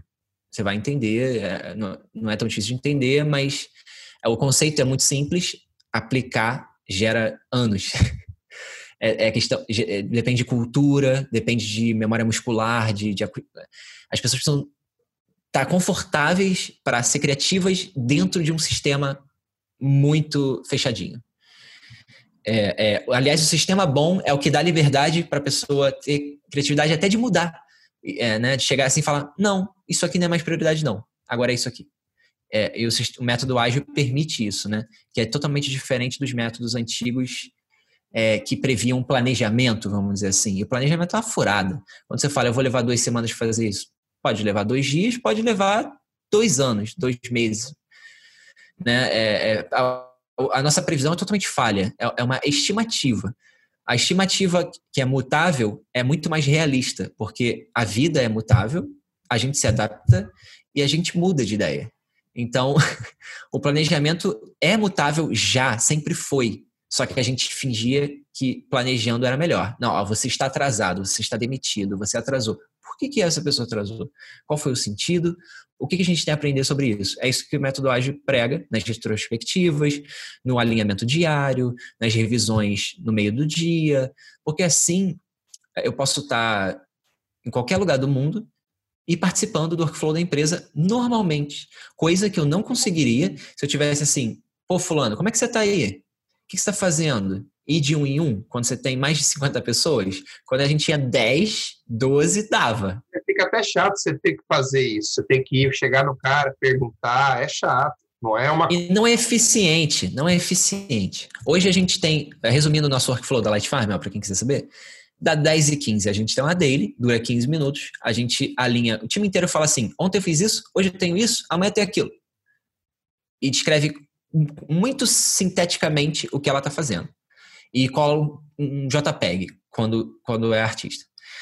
Beleza, uh, isso 10 e 15. Quando termina a reunião 10 e 15, eu tenho uma daily com a, as lideranças e a gerência 10 e meia, onde a gente avalia o que a galera falou, geralmente a gente já sabia, geralmente está de acordo com o que a gente já planejou e, e, e a gente só está checando se está em curso. E, e, a gente alinha novos orçamentos, novas é, ideias que chegaram. O papo de gerência e liderança que artista não precisa se envolver muito, porque é um papo chato. É, aí papo lá com produ produção, preço, coach, tudo mais. Fazer orçamento, que é uma coisa que leva muito tempo da gerência, que é um saco fazer, que a gente hoje sistematizou para ser rápido e indolor. No início, eu mesmo era contra isso, sistematizar algo que era totalmente relativo. É, né, depende, a modelo, retoque de modelo, ela tem a pele boa? Ela tá, tá bem maquiada? ela a luz está boa. Tem tanta coisa que pode mudar radicalmente isso, mas eu vi que mesmo com tanta coisa podendo mudar, no geral os tempos eram sempre os mesmos. Em três dias a gente conseguia pegar uma imagem, recortar, compor e fazer o grading no fim. É, geralmente era isso. Primeiro dia pesquisa e composição, segundo dia é, retoque pesado, terceiro dia embelezamento. Mano, eu consegui ver que em três dias eu fazia 90% dos trabalhos que existiam. E, e eu estava eficiente no meu sistema. Porém, tem o sistema de produção, tem o sistema de financeiro, tem o sistema de não sei o que, não sei o que lá. Para você integrar tudo isso, mano, a gente precisou é, trazer o Combat, que é, era um cara especialista em, em, desenvolvimento e gerenciamento de coding, né, de, de, de, de, de código, só que ele é, conseguia é, aplicar isso no, no, no, sistema não só de código, ele era muito bom em fazer a engenharia do software. Só que ele viu que pessoas não são muito diferentes de software. Então ele conseguia também gerenciar pessoas com esse método novo, que era o método ágil, que era diferente do, do, do método antigo. Inclusive, essa foi uma das primeiras coisas que ele explicou para gente. Ele falou: olha, esse método de planejar não funciona. Eu posso provar que não funciona, vocês podem me, eu vou per perguntar para vocês. O que vocês planejam é exatamente o que vocês entregam? A gente falou quase nunca. Ou pelo cliente, ou pela dificuldade do job, ou por surpresas, enfim. Geralmente o que a gente planejou não é o que sai. Aí ele falou: então, isso que acontece com vocês acontece com todas as empresas do mundo. Então, é, é por isso o Combat passou um, um foi louco assim, porque o conhecimento ele passou no primeiro dia. Mas a gente levou uns três anos para aplicar e até hoje a gente acha que não tá bom, sabe? Gente, o Rafa veio falar comigo uns dois dias atrás e falou, cara, não tá bom. a gente tem muito para melhorar ainda. Aí eu pensei, calma, cara, lembra onde a gente estava antes? A gente estava muito ruim, agora a gente está muito melhor. E a maioria das empresas não giram de forma eficiente porque é difícil para caramba aplicar. Não requer o conhecimento apenas, requer a cultura do time inteiro. E cada pessoa leva um tempo para aprender, entender. Requer uma cultura de que vai desde do relacionamento humano até a, a, como você nomeia o seu arquivo, entendeu? Tudo isso é linguagem.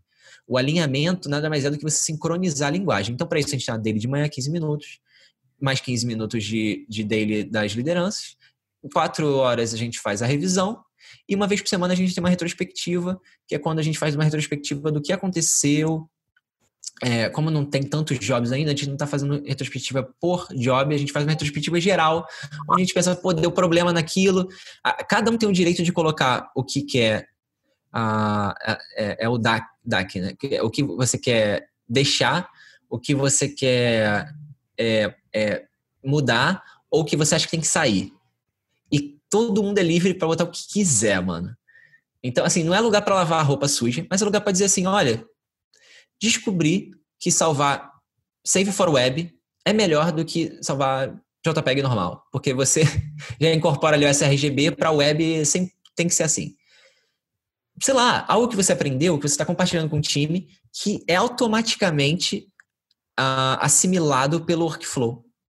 Irado. Sacou? Então, é, cara, dava para fazer um curso de coaching com isso e dizer, olha.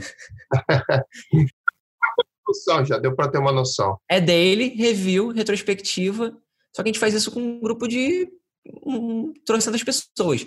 Quando a galera incorpora esse sistema, que não é fácil, de, não é difícil de decorar, é que nem saber trabalhar organizado no Photoshop. Demora muito para você conseguir solucionar todos os problemas de organização. Né? Para galera que trabalha em Photoshop, é, é, você geralmente rasteriza a leia, não rasteriza? Isso é trabalhar destrutivamente. Geralmente você rasteriza porque o seu arquivo está começando a ficar pesado.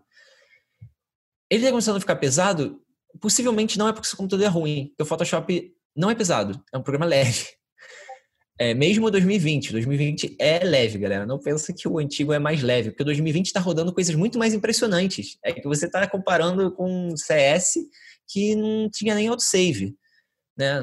Pô, desculpa, mas assim, não dá para viver sem autosave, não dá para viver sem Blur Gallery, não dá para viver sem Liquify é, de rosto. Tem umas paradas novas que, mano, que rodam na GPU que se você ignorar, você vai ficar para trás assim, ó. Então, assim, atualiza, deixa atualizando no Photoshop, mano. Porque eu tenho uma história pra contar pra vocês sobre Photoshop. Eu falo pra caramba, né, Hugo? Desculpa. Ainda bem que eu sou entrevistado. Eu conheço a galera do Photoshop, né? Eu sou. Eu sou. Eu fui. Eu sou. Como explicar? Eu sou consultor de da Adobe. É, tem um cargo é, é, fantasia na Adobe que chama é, consultor de. Nem lembro o nome direito. Consultor de. Produto? Basicamente, Adobe Consultant. Eu sou isso. Né? Eu, eu, eu, trabalho com eles não só em novas campanhas, mas também em, em é, feedback de software, desenvolvimento de software. Estou desenvolvendo com eles um novo app de fotografia, é, tipo filtro de Instagram, não posso falar o nome. É, é, é, eu trabalhei no Dimension quando lançou o Fuse, que é, foi, não está sendo desenvolvido mais por conta do Dimension. A galera tá focadona em desenvolver 3D no Photoshop. Isso é um puta spoiler. 3D é, no Photoshop mesmo, assim, de você ser capaz de fazer 3D. Na verdade, é, o Dimension vai ser isso, né? O Dimension é, é, o programa 3D da Adobe, que hoje todo mundo olha assim, é, já já vai virar tipo Blender. Que vai ser tipo assim, aquele software para criança fazer, sabe? tipo, quero um, uma garrafa d'água nessa mesa, com essa luz, esse HDR. É só isso que eu quero. Eu não quero aprender a abrir retopologia, nem ZBrush. Eu só quero um básico, né? Isso vai dominar, porque 99% dos design do mundo vão querer aprender softwares super ultra complexos porque eles não querem nada super ultra complexos. Eles querem algo simples, eles não querem demorar tanto para aprender isso ou pagar caro, ou ter que aprender um novo software, né? O Dimension é isso. Hoje ele é limitado, mas basicamente é clicar e arrastar, mano. Clica, arrasta, tem poucos slides, é tipo câmera RAW. Muito menos slides até câmera RAW. É tipo Photoshop iPad, assim, que também tá resumido. Tem essa relação boa com a Adobe, eu sou Adobe Consultant e eu falei tudo isso só para dizer que os engenheiros de Photoshop, a galera reclama, né, do 2020. 2020 é muito melhor do que o antigo, sabe por quê? Antigamente demorava seis meses para a galera da Adobe é, é, programar qualquer coisa em Photoshop. Ou seja, o desenvolvimento era lento, porque o código era velho, porque o Thomas Snow desenvolveu aquilo com o John Snow numa linguagem de programação muito antiga, né? O Russell Brown lá, a galera da Adobe, muito antiga, era o que tinha na época, era a linguagem de programação que tinha na época. Só que a linguagem de programação evoluiu. Então, para a galera é, é, é, aplicar isso, essa evolução, né, para o Photoshop, eles precisaram refazer o Photoshop do zero. Para uma pessoa que demora seis meses para aprender a, a, a, linguagem do Photoshop, porque não é só a linguagem de programação, é a linguagem, o jeitinho Adobe que a galera fez ali. Imagina você ter que traduzir isso para alguém. É, é, é, que nem programar numa programação velha, antiga, que não era lá essas coisas. Mentira, a, o Photoshop era, é genial. Ele, fa, ele fazia coisas em 1985 álbum do Queen lá, a galera entrando um no rosto do outro, que, mano, aquilo era Photoshop, nem chamava Photoshop. Então, assim, esses caras que, inclusive, é, da ILM hoje, né, o, Tom, o Thomas Node, John Node, sei lá, sempre confundo os dois, essa galera desenvolveu um software tá incrível, mas ficou velho. Então, toda a galera da nova geração refez o Photoshop, por isso surgiram bugs novos que não tinham, ao mesmo tempo que surgem possibilidades novas que não tinham. E eventualmente os bugs que tem vão diminuindo e vai chegar uma hora que não vai ter bug, igual era antigamente, porque eles tiveram assim quase 10 anos de desenvolvimento no, no antigo. Então, na programação antiga, que eles precisam chegar nesses 10 anos de programação. Não adianta você ter um bilhão de programadores que você não vai conseguir fazer Photoshop do dia para noite. Requer uh, tempo para renderizar né, aquele, aquele software, aquela linguagem. Só que hoje requer muito menos tempo, porque eles desenvolveram na linguagem nova, é muito mais fácil programar, então é muito mais fácil eles darem saltos de programação, é muito mais fácil eles pegarem um software e colocar no iPad, por exemplo, que já já vai rolar full para iPad. Uh, hoje ainda tem umas limitações, mas já, mano, tu, tu dá zoom no arquivo de 20K no iPad com mil layers, é, é melhor do que no meu computador aqui no Mac Pro. É bizarro. Eu não entendo como é que funciona a placa de vídeo do iPad. Mas o, o zoom é muito mais fluido no iPad do que no desktop. Eu não entendo. Não sei se eles falaram, vamos caprichar nesse zoom. É isso aqui que vai. Falaram, bota assim, 50 pessoas para desenvolver um zoom incrível. Não sei se é isso, mas assim, o Photoshop iPad vai ser. Já é o presente a gente não tá ligado. Porque se você pegar o número de usuários, possivelmente já tem mais usuário no iPad que no desktop, cara. É. Porque todo mundo tem tablet. Pega a criança. A criança vai lá e instala o Photoshop. É assim que vai surgir o novo designer. o novo designer vai falar, mano, eu brinco com o Photoshop desde os dois anos. Deixa eu te perguntar e... agora. Fala. Mudando de assunto um pouco. Você e o Rafa sempre foram a dupla dinâmica. Desde o começo, depois foram para Nova Zelândia, voltaram, fundaram a Light Farm. Você acha importante ter um parceiro de guerra?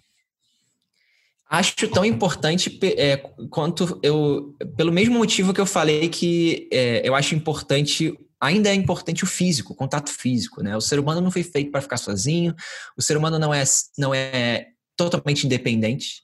Se você, ah, eu sou independente, é mesmo? Como é que você consegue a sua comida? como é que você consegue a sua água? Como é que a sua casa se limpa? Como você faz o seu trabalho? O seu computador vem da onde? É, como, se você for ver, você é extremamente dependente de tudo. A gente depende do outro. Uh, sem o outro, a gente não tem nem o fogo se bobear, sabe? A gente é muito limitado sozinho, mas com os outros, é, conectado com o mundo, a gente tem o poder da singularidade hoje com a internet, onde uma pessoa é capaz de mudar o todo. Isso só é possível hoje por conta da internet. Nem o Gengis Khan conseguiu mudar a vida do todo. Ele mudou ali, deve ter comido 50% da população, hoje 50% deve ser vir dele. Porém, ele, ele não conseguiu o poder da singularidade, ele não mudou o mundo inteiro. Agora, com a internet, você é capaz de atingir e mudar o mundo inteiro o tempo inteiro você ajuda a moldar o mundo é, é, em, em, diferentes proporções. Assim, você pode ter um, uh, um Bill Gates que muda completamente, um Mark Zuckerberg, até um Elon Musk, um, sei lá, um ou, ou a gente em menores proporções, entendeu? Vai, como, vai mudar a vida de muita gente. É, eu, eu nem sei porque que eu tava falando, porque você falou do Rafael, né? Então, é, eu acho mega importante, cara, você ter alguém para contar e eu tava falando isso com a Stephanie outro dia. O melhor da empresa, é, no caso eu sou o dono, né? Não é nem ter funcionário, porque se eu trabalho sozinho, eu acho até que eu ganharia mais dinheiro, cara. se eu trabalhasse para uma outra empresa, possivelmente eu ia ganhar mais dinheiro. Se eu trabalhasse. Um, se tivesse uma empresa de 5 pessoas, 10, a minha margem de lucro possivelmente era maior, para mim. Porém, do que eu... você fazer também, do como você quer conduzir a sua vida, entendeu? É, exato. Só que eu entendo que margem de lucro não é o meu objetivo de vida. Porque ah. o que é margem de lucro? Ah, eu tenho muito dinheiro. Tá, para fazer o quê? Ah, para comprar todos os carros e casas do mundo. Eu preciso de quantos carros e casas? Sabe, eu, eu, eu, tem um limite no, no que você pode comprar que, assim, mano, se resume a uma casa. Se você não precisa nem de um carro. Se você tiver um acesso bom de metrô, né, whatever. É, carro no futuro vai ser tipo Uber de Tesla. Você não vai precisar mais de carro. É, e você nem vai querer carro. Aquilo ali se degradando. Vai ser tipo patinete rua, sabe? Você compra patinete elétrico? Não, tu tem ali na rua. Sabe? carro vai ser igual. Então, no futuro, possivelmente você só vai ter casa. E possivelmente casa também vai ter serviço inteligente onde você vai ser tipo um aluguel evoluído. Onde nem a sua casa vai ser sua, Mas você aluga a casa onde você quiser no mundo inteiro. Você tem uma conta ali de, vamos chamar aí de Airbnb. Você tem a conta no Airbnb, onde você paga um aluguel mensal e você mora onde você quiser, de acordo com uma agenda. Cara, mano, é tipo o hotel do futuro. Consigo ver isso É o muito cedo, cara. Daqui uns 4, 5 anos no máximo. Não, se pá, nem isso antes. Eu- é isso, mano. Eu acho que você é, é trabalhar com. É- é- eu até esqueci a pergunta. Fala aí qual é. É um parceiro, porque quando vocês começaram, era vocês dois, É isso. tá ligado? E eu lembro que. Eu lembro que até vocês, vocês inspiraram a gente, eu e o Diego, que era a época eu e o Diego Maricato morava em Campinas, falando assim, mano, os caras estão na Nova Zelândia, olha os caras lá, os caras estão destruindo, nós precisamos destruir também, vai ter que arrumar um jeito de, de, de ficar bom igual os caras, porque, tipo, vocês meio que inspiraram a gente, tá ligado? Eu lembro que na época, quem mandava bem morava fora do Brasil. O PP Fausto de Martini, Cris Costa. O PP foi depois da gente. Eu que indiquei o PP. foi depois? Ah, Eu conhecia o Christopher Bolton da Recon. A vaga que eu não peguei ficou aberta lá. E eu, eu, eu fiz a fita dele. O, o Christopher perguntou: pô, você conhece alguém que tem é, o teu nível, que tem o teu perfil? Eu falei, cara, PP. Aí, eu- na época, o PP não queria se mudar por causa do pai, que estava doente e tal. Aí, o pai dele morreu. Ah, Não sei se foi na época que o pai dele morreu, um pouco depois, ele, ou um pouco antes, e ele foi.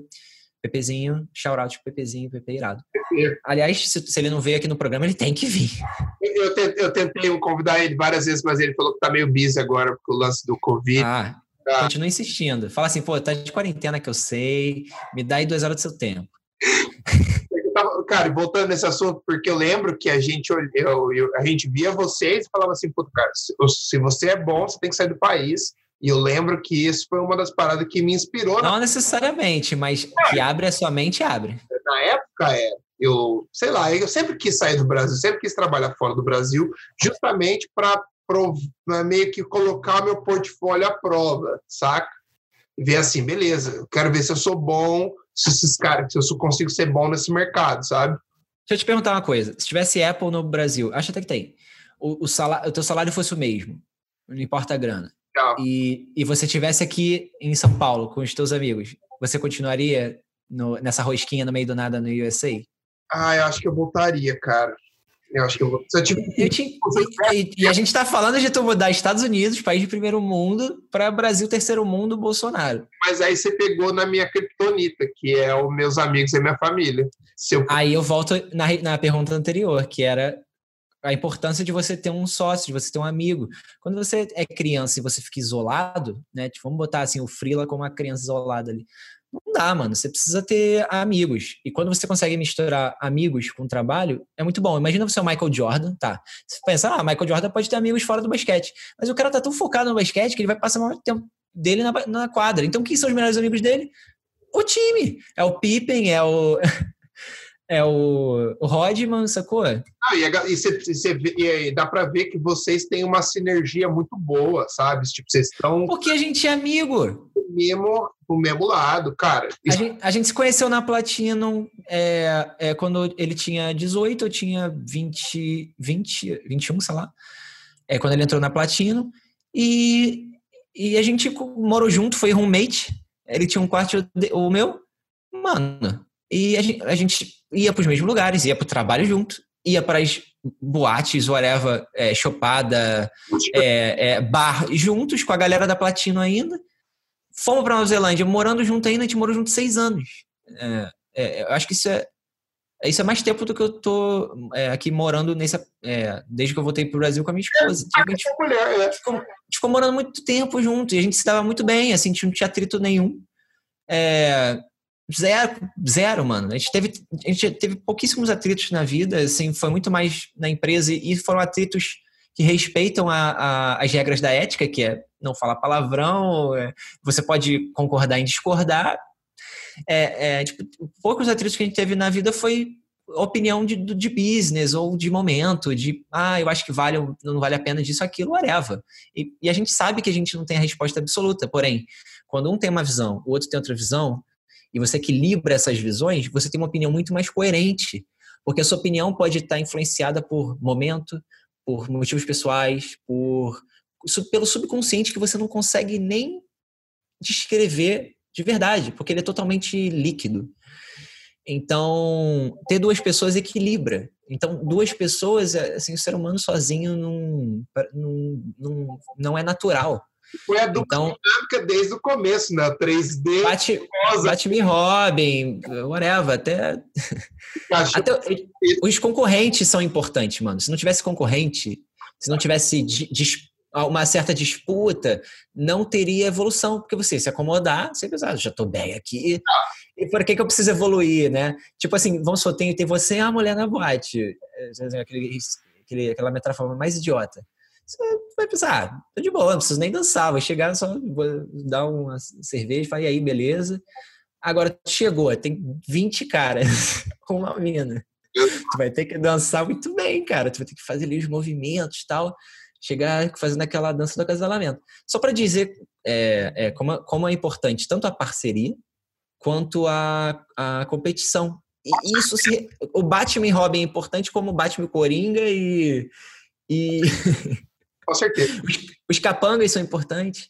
E, e como, como todo é importante para um, né? É quando você se separa do todo completamente, é, é, isso pode ser ruim para sua vida ou para sua profissão para os seus clientes. E melhor jeito de conquistar cliente é sendo humano. Cara, né? antes da competição que você falou, é para mim é essencial. Essencial, essencial mano. Porque você tem que Até... estar mirando em alguma coisa. Você não pode estar mirando para o céu, você tem que mirar em alguma coisa. Você, tem que... você precisa de uma régua. Exato, exato. É tipo COD, tipo uh, Call of Duty lá, é, sabe? se você der, se, se é, tem alguém, tipo, matando 22, você tá matando dois, você tá pensando, cara, tem algo errado, assim, eu preciso crescer. Aí, de repente, você tá matando pra caramba, aí você já tá matando 10, aí o cara que tá matando dois tá pensando, caramba, como é que você tá conseguindo matar 10 por partida? Entendeu? Um vai meio que puxando o outro por referência, e assim, de pai para filho, de geração para outra, de artista para outro, de, gera, de movimento artístico para o outro, de, de, de moda para moda, de década para década, mano, de segundo a segundo, de coisa que acontece que muda todo, é muito líquido e, e, você é muito mais legal fazer parte do líquido do que ser uma gotinha que diz que não pertence ao rio, entendeu? Exato. Cara, eu quero fazer uma pergunta um pouco mais pessoal agora, mas eu quero que agora você exponha, quero que você responda essa pergunta sem sem, sem, sem segurar nada. Quem que são os negros mais figura da Light Farm? Me fala três. Me fala por quê. Eu vou falar os primeiros que vier à cabeça, assim, porque todos são figuras. 90% é figura ali. Tipo, tipo um Comedy Central ali, que é o... Eu vou falar os que são figuras profissionais. os, os, que se destacam por ser figura. Exato. É, eu acho que eu, acho que eu sou um deles, é, mas eu não, não vou me mencionar. Um que eu acho muito figura é o Paladino. Paladino é muito figura, mano. É um moleque mega talentoso que, que estuda pra caramba. E, ele, ele, ele sempre teve potencial e ele vai em busca desse potencial e ele surpreende. Surpreender, na real, é, é, é uma característica de evolução. Se você não está surpreendendo, é porque você não está evoluindo. Se você está evoluindo, você está surpreendendo, né? É, é, as pessoas acompanham a sua vida hoje, né? É, independ... Antigamente era sua família que acompanhava, agora é... qualquer pessoa do mundo te acompanha. Você conhece a pessoa na rua, a pessoa fala: caramba, tô te acompanhando. Você foi na, na Miami, você foi não sei o quê, você deu aula ali, palestra ali. Eu falei: caramba, tá sabendo mais. Nem eu lembrava que eu tinha feito isso. As pessoas te acompanham. Então, se você tá evoluindo, tá mostrando algo novo, tá, aqui olha o que eu aprendi, o que eu evoluí, olha como é que eu tô, pá, pá, pá, é, olha como é que eu tô é, em busca de algo melhor e tal. É, isso é o correspondente à, àquela pessoa que malha, vamos dizer assim. Né? Todo mundo fala, ah, não gosta de academia, não gosta de gente que é bombada, não gosta de gente que malha. Mas a verdade é que as pessoas que se cuidam, né, que cuidam do próprio corpo, que cuidam da mente, whatever, essas pessoas são admiradas. Por que elas são admiradas? Porque elas ficam mais bonitas, mais saudáveis, mais bem apresentadas, elas têm mais energia, elas, elas estão fazendo algo que é difícil, que é, que é você se cuidar. Se cuidar é muito difícil, tipo, eu tô totalmente descuidado. Mas se você se cuida, as pessoas percebem e, e, e essa energia passa para elas, porque você obviamente está ali cheio de serotonina, você tá, você tá up, né? Você está energizado, porque você está se energizando, seja com meditação, academia, whatever. Então é natural que, que o fortão é, que medita ou a, ou a, a, a pessoa, a, tipo ali, a pessoa saudável que medita, tô tentando fazer a metáfora mais esdrúxula possível para provar o ponto. Chama atenção. E não dá pra ficar com raiva de quem chama atenção, porque essa pessoa tá é, é, é, tra, trabalhando ali, investindo naquilo. É, obviamente, se ela tá fazendo aquilo puramente para causar inveja, isso não faz sentido algum, mas. mas ela, é, se ela tá fazendo isso pelo bem dela, porque isso gera bem, isso, isso é bom, entendeu? É que nem quando você faz um marketing do bem. Ah, eu tô fazendo aqui um marketing para uma marca do Greenpeace. Tá, mas é marketing. Tá, mas é uma coisa boa. então, assim, tipo, você não pode acreditar porque é marketing e, e, você não pode dizer que não é uma coisa boa porque é marketing. É, é, e é ótimo quando você consegue alinhar isso tudo, sabe? Quando você consegue equilibrar é, grana, com boa causa, com retorno financeiro. Mas, cara, olha como é que eu viajo. Você estava perguntando sobre os mais figuras. Paladino, que é um cara que faz isso muito bem, uh, uh, e é um cara que sempre teve potencial e, e atingiu isso. O Jales é um moleque que tem extremo potencial, é muito figura, porque ele é, é, um, é um, cara, o Jales é tipo um personagem real, assim. Maluco. Todos somos, né? Mas ele, ele é muito figura. Uh, Marcelo Cabral é muito figura, porque ele é super quietinho, mas quando tem os momentos ele super extravasa. Um, a, a, gente tem personagens que são mais calados, que são extremamente figuras, que é o Maricato, que é, é uma pessoa que não fala o tempo inteiro. Ele fica ali com a bochechinha rosa dele, quando fala. Quietinho, mas ele só fala na hora certa. É como se ele tivesse o tempo inteiro matutando e aí ele solta na hora certa e te faz mijar de rir. Eu tenho certeza que ele pensa assim, porque ele sempre foi assim, cara, sutil ali, ó. Pum. Todo, todo mundo. Marcel que bota N5 numa sexta-feira e você pensa assim, você pode fazer isso? E ele faz e foda-se, você pensa, cara, esse cara é muito doido, mas que, que maneiro, que nostalgia, enfim. Uh, figura, a gente tem. Cara, são tantos, todos são figuras do seu jeito.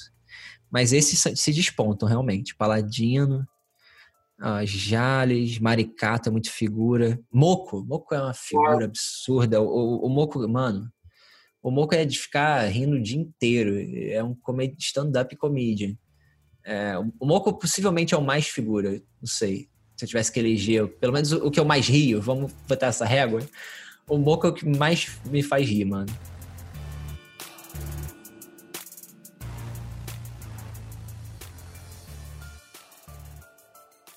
Deixa eu te perguntar uma coisa. Vamos entrar no, nos seus trabalhos agora, nos trabalhos da Light Farm. Você pode me falar, de, nesses quase seis anos, três trabalhos que marcaram esse período e por quê? Ah, easy. Os trabalhos que mais marcaram minha carreira foram o projeto gráfico do Tim Maia, que, que é o musical que teve no Brasil, que para mim foi, foi possivelmente o musical de maior sucesso da nova geração do Brasil. Né? Obviamente, antigamente, musicais, a gente teve musicais absurdos no Brasil, mas o musical de mais sucesso da nova geração é o Tim Maia. Ficou dois anos, em dois, três anos, quatro anos, sei lá, em cá. Foi, foi quando o Thiago Abravanel surgiu. Eu fiz um cartaz mega conceitual, bonitão lá, a silhueta do Tim Maia, que inclusive a galera do filme chupou. E, e aí depois eles me fizeram trocar o cartaz para ter a cara do cara, né? Enfim, do Thiago Bravanel. Eu acho o cartaz silhuetado muito mais bonito, olha. Porque ninguém precisa mostrar a cara do Thiago Bravanel, porque justamente o bacana é a silhueta do Tim Maia. o, o Tim Maia é o cara, não é o Abravanel. Só que o Abravanel começou a vender ingresso, começou a ficar famoso, Neto Silvio Santos canta bem. Ah. É, eu nunca nem vi a peça, porque eu fiz isso da Nova Zelândia. Você vê, foi uma mega realização que veio depois de eu ter chegado na Light Farm. Por quê? Porque esse trampo, para mim, foi a realização máxima do, da minha carreira como designer. Porque maior do que isso para mim como designer era ter feito cartaz de Hollywood. Só que depois que eu vi que cartaz de Hollywood era igual cartaz de teatro do Brasil, paga mal, pede muito e. Exato. E, e não tem prazo, eu pensei, ah, tá, agora eu entendo porque os cartazes não são tão bons quanto eu acho que poderia ser. Porque não tem verbo, não tem prazo e. E geralmente é uma galera que pega, você fala assim, por que, que esse cara pegou esse trabalho? É, pega pela vitrine, né? Porque o job em si é, é, quase como se fosse um trabalho que todo designer quer pegar. E o mercado se aproveita e paga pouco. Como se fosse um fantasma para Cannes, né? Você faz de graça. É, exatamente. O que é uma pena, porque o meu sonho de adolescente designer era fazer cartaz de Hollywood. Para mim seria o ápice. Talvez eu ainda tenha essa chance. E isso e ser splash screen do Photoshop, que nem o Jack foi. Não, esse acho que é uma coisa que. Isso, esse é o sonho. É o sonho. Para mim, seria o meu sonho mais egocêntrico possível. Uma arte minha. To, é, todas as pessoas que trabalham em Photoshop e concorrentes terem que ver aquilo ali no Photoshop e pensar: filha da puta. Vamos lá então, quais são os outros dois? Uh, com certeza o The Verge, que é, é uma, a maior realização da minha carreira como pós-produtor. É, é, eu, eu acho difícil até que eu tenha paciência de fazer um trabalho tão complexo até o fim da minha vida, porque hoje eu vi que é possível você ter um impacto muito próximo com muito menos trabalho, né? É, chamo isso de eficiência, que é conseguir um efeito muito próximo, né? Aquele efeito de caramba, né? Até com vídeo, né? Eu, eu dirigi o vídeo do Snooze e é um vídeo que, que pô, é, o Snooze seria a minha próxima realização, porque, pensa só, um, no cartaz do Tim Maia foi uma realização como designer, que eu pensei, cheguei, cheguei onde eu sonhava há um tempão atrás. Uh, o The Verge foi, foi minha realização como pós-produtor, porque eu pensei assim, caramba, é, é, é, pesquisa astronauta no Google, é uma das primeiras imagens que vem e viralizou num tempo que as coisas nem viralizavam. E até hoje viraliza e roubam, e as pessoas pedem para comprar. É, é, é, é a imagem mais famosa que a gente já fez na Light Farm. É a imagem mais famosa que, que eu já fiz. Eu não sei se eu vou conseguir fazer outra igual. Ah, explodiu. Essa imagem explodiu. Eu lembro na época que. Tá louco. É, eu nerdiei forte nela, né? Eu fiquei dois meses punhetando aquilo no mínimo detalhe. É, porque eu tava num tempo de depressão na minha vida e, e eu depositei 100% da minha energia naquilo, finais de semana também. É, é, eu não deixava, óbvio, de beber, pra sair com os amigos, fazer uma hike, óbvio. Mas, é, fora isso, meu tempo era todo nisso. Nem videogame. Então, dois meses da minha vida dedicado a isso. Ainda na depressão no Radiohead, Photoshop. Então, saiu aquilo. Então, eu não sei se é um lugar onde eu quero... Tal... Talvez é, eu, eu consiga um dia é, chegar num ponto que eu diga assim, isso é muito melhor ou melhor apenas do que eu fiz no The Verge, e eu, e eu não precisei estar é, tá em depressão para sair essa mágica, entendeu? que essa mágica saia com mais facilidade. Eu acho que é possível conseguir isso com eficiência, com time, com. Eu não preciso é, é, fazer sozinho tudo para ter crédito nisso. Tanto que o Snooze seria a minha maior realização é, é Eva, porque eu fazia estilo, eu dei um jump para vídeo, onde eu dirigi, fiz o storyboard, fiz o, o, o, o ajudei a escrever o roteiro, eu fiz um, milhão de coisas que eu nunca tinha feito na minha vida. Eu eu, eu dirigi é, é, uma equipe de mais de 50 pessoas é, que envolvia múltiplos setores, envolvia 3D, envolvia é, simulação de tecido, envolvia câmera, luz, equipamento, é, aluguel, ator, figurino, produção, é, é, pós-produtor, colorização, motion capture, comprar roupa, estudar como faz motion capture, fazer motion capture. Ah, é, é, tudo. Pensa assim, eu sou idiota, tá? Idiota. Eu comprei uma briga, investi muita grana, que a gente investiu mais de 300 mil reais para fazer aquele filme, te tirou do nosso bolso para investir em algo novo, para fazer algo que eu nunca tinha feito e um milhão de coisas que várias pessoas não tinham feito. Foi um estudo, chama de um estudo caro valendo. Porque se a gente não entregasse, não tinha filme de abertura da Unhide. Mas aí sempre entrega. Como jeito. Eu percebi ao longo da minha carreira, Hugo, isso é uma coisa que a experiência traz. Que você se colocar em roubada, e as roubadas com o cliente são naturais, né? O cliente paga para resolver roubada. Claro. As roub... Você se manter a calma na roubada e, e, e ter paciência e, e foco e energia, a roubada se dissipa e vira uma solução. Então eu percebi, eu percebi que não tinha problema sem, eh, não tinha nó sem, como é que é o ditado? Não, não tinha nó que não dava para ser desatado, uma coisa assim. Tô parecendo chave. Então, eu percebi que não tinha problema, que não teria solução, entendeu? Era só manter a calma e ter com quem contar. Exato. E quando você tem com quem contar, por exemplo, você tem o Combat. O Combat é um amigão. É, a gente é, é amigo antes de ser sócio, na real. A gente virou sócio depois porque, imagina, você tem um amigo que é puta talentoso em alguma parada. Tu chama pra tua empresa e, e, e, você tem aquele amigo do teu lado que você pode contar que você fala assim, mano, é, a gente já fez várias paradas antes, né? Eu refiz o site da Platinum com o Combat, sem estrutura nenhuma, só e Combat. Eu, o Combat e o Shinagawa. Então, hoje eu tenho esse cara do meu lado que eu posso contar, que me ajuda, e a gente se ajuda, e a gente ajuda o todo, e todo se entende. Então, com essa vibe, gente, é, eu senti que eu poderia me colocar numa posição de estudar algo muito ambicioso. O Rafael falou: você tá é louco, né? mas eu te conheço já, entendo quem você é você está tentando fazer algo que é muito maior que suas pernas, e era. É, é... Era algo que eu. Mano, é, tipo assim, na minha cabeça, a gente quando idealiza uma coisa, a gente idealiza a coisa saindo perfeita. Quando a gente vai pro day one, é tipo academia. A gente fala assim, é, vou sair com um corpo lindo. Você vai pro primeiro dia, você não quer ir pro primeiro dia. você tá ali cansado. Óbvio que com arte é muito melhor que malhar, né? Você ama aquilo. Só que você se vê, por exemplo, tendo que fazer um, um roteiro em storyboard de 60 frames em duas semanas, porque senão você não vai conseguir entregar tempo do prazo que era o festival. Então era um estudo que pela primeira vez a gente tinha prazo e estava pago e tinha uma responsabilidade. Então eu pensei, eu consegui ver, visualizar o filme. Obviamente eu visualizei melhor do que saiu, mas eu visualizei que era possível entregar aquilo, que era possível é, é, entregar algo muito além das nossas pernas, porém que se a gente é, conseguisse, vamos dizer assim, era uma partida arriscada, alta, só que a gente conseguiu.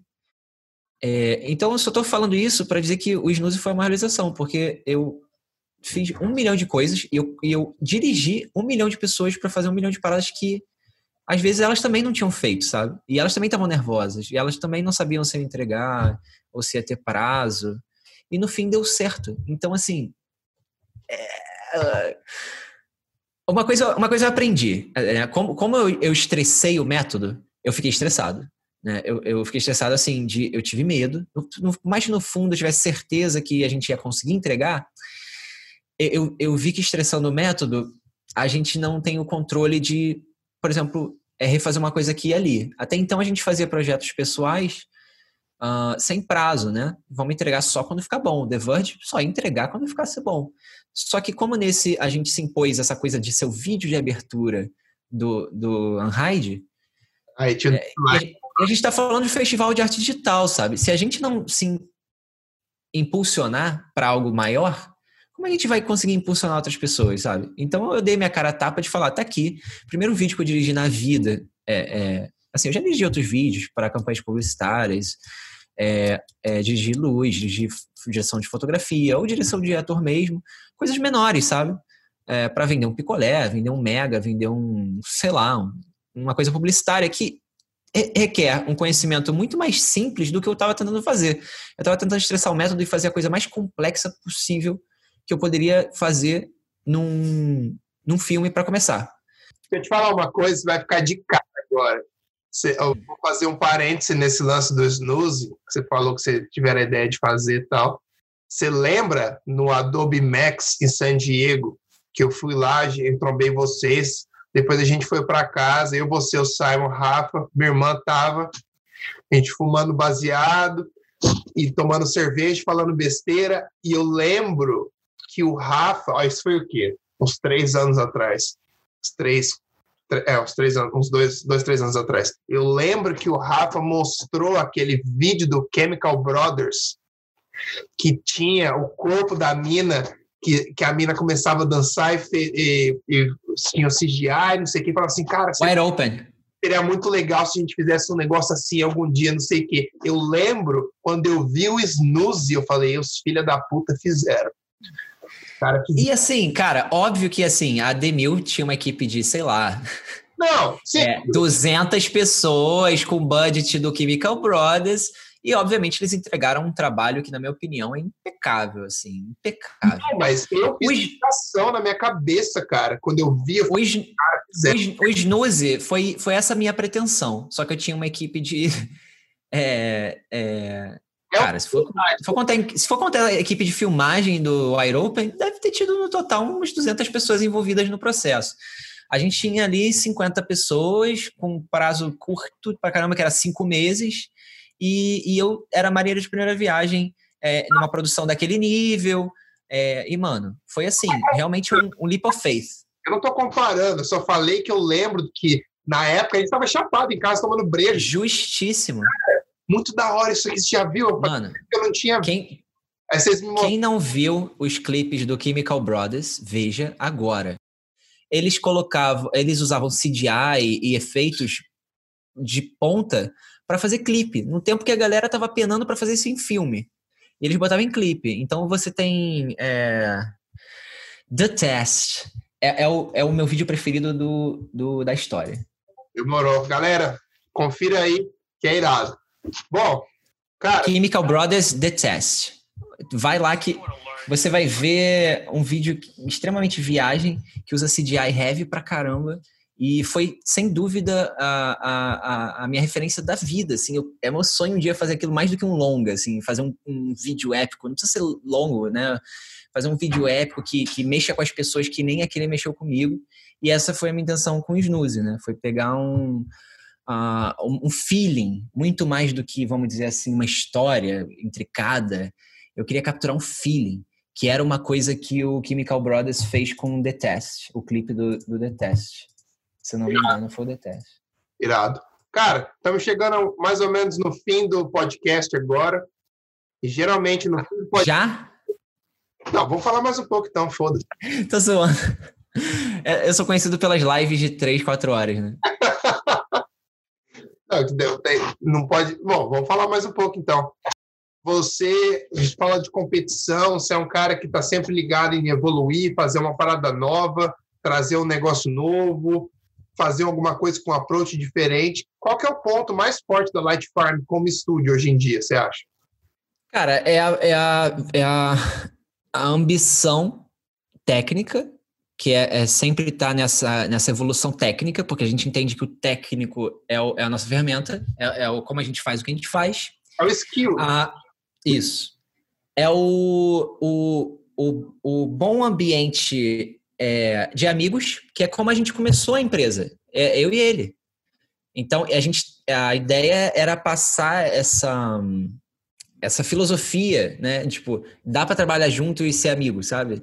É, é, e não necessariamente você está trabalhando com seu amigo porque ele é seu amigo. A, a, a, a regra é que, tipo, beleza, se você vai chamar um amigo, esse amigo tem que ser épico, né? Porque senão, por que, que eu não chamo outro, outra pessoa qualquer, né? Então, assim, a gente tentava alinhar essa parada de pessoas que a gente conhecia, que eram muito boas e que a gente queria trabalhar, porque a gente queria conviver, porque o trabalho é uma parte do seu tempo, né? A gente está trabalhando. Então é muito mais legal trabalhar com pessoas que você quer ir para o trabalho, não necessariamente porque você está animado com o que você vai fazer no dia, mas que você gosta da galera, que a galera é maneira e, enfim. E une os dois, os dois, mundos, né, cara? Você é um cara que sempre prezou muito por isso. Você é um cara que sempre falou muito disso, de trabalhar com gente que você gosta e tal. Por isso que eu... eu não quero olhar para trás e pensar, pô, eu queria ter trabalhado menos, eu queria ter vivido mais. Eu tento tirar 10 nas duas matérias, ou 9, sei lá. A, a, gente precisa disso, cara, de, de outra pessoa puxando a gente. Pensa tipo Mortal Kombat, sabe? Se você joga sozinho e ninguém te mata, e você já zerou, Cadê o desafio? Quando você tem um amigo, ele te desafia naturalmente e vocês se desafiam a. Olha esse truque que eu fiz! Aí no dia seguinte você fala, e olha isso aqui que eu tô fazendo! Sabe, esse tipo de. Interação. É, é, isso é estímulo, cara. É puro estímulo. Você está estimulando o sistema ali. E isso é uma coisa que você faz tanto pessoalmente, naquele tipo de vamos lá! Né? Óbvio que você não fala vamos lá e grita no ouvido da pessoa, mas é, é tipo isso que você está querendo dizer. Vamos lá, que maneiro, lá. E você faz isso também no aspecto técnico, porque não adianta nada você ter a vibe e não ser nerd da coisa, sabe? Não adianta você ser um puta motorista, mas você não entende nada do motor e o carro não vai andar, entendeu? Aquele filme lá do Ford e. Ford versus é... Ford quem? Ford versus Ferrari. Ford versus Ferrari que, que mostra, né, que, que a Ferrari era, era bonita e boa, e a galera da Ford estava tentando bater o bonito e o bom, né? Tipo, bonito, bonito quer dizer eles zoavam que a Ferrari era só bonita, mas os caras eram rápidos e tinham os melhores pilotos. E eles foram lá e, e fizeram isso. Então, esse era o lance. Tinha a, a, o Christian Bale ali com o Matt Damon, que era o cara da. Era o piloto com, com o cara lá da Ford. Né? E, e eles dois eram os amigos que ficavam se empurrando a, a tentar o impossível, que era ganhar a Ferrari. E, e, e, eles eram muito cracudos do, do, do motor ali, de como eles iam uh, deixar aquele motor o melhor possível. E eles chegaram ao limite do cara morrer, porque eles foram ao, ao máximo possível. E realmente era uma profissão arriscada, né? A gente não vai morrer fazendo Photoshop. Caraca! É, não tem tanto risco, né? Zero risco. Agora deixa eu te perguntar uma coisa.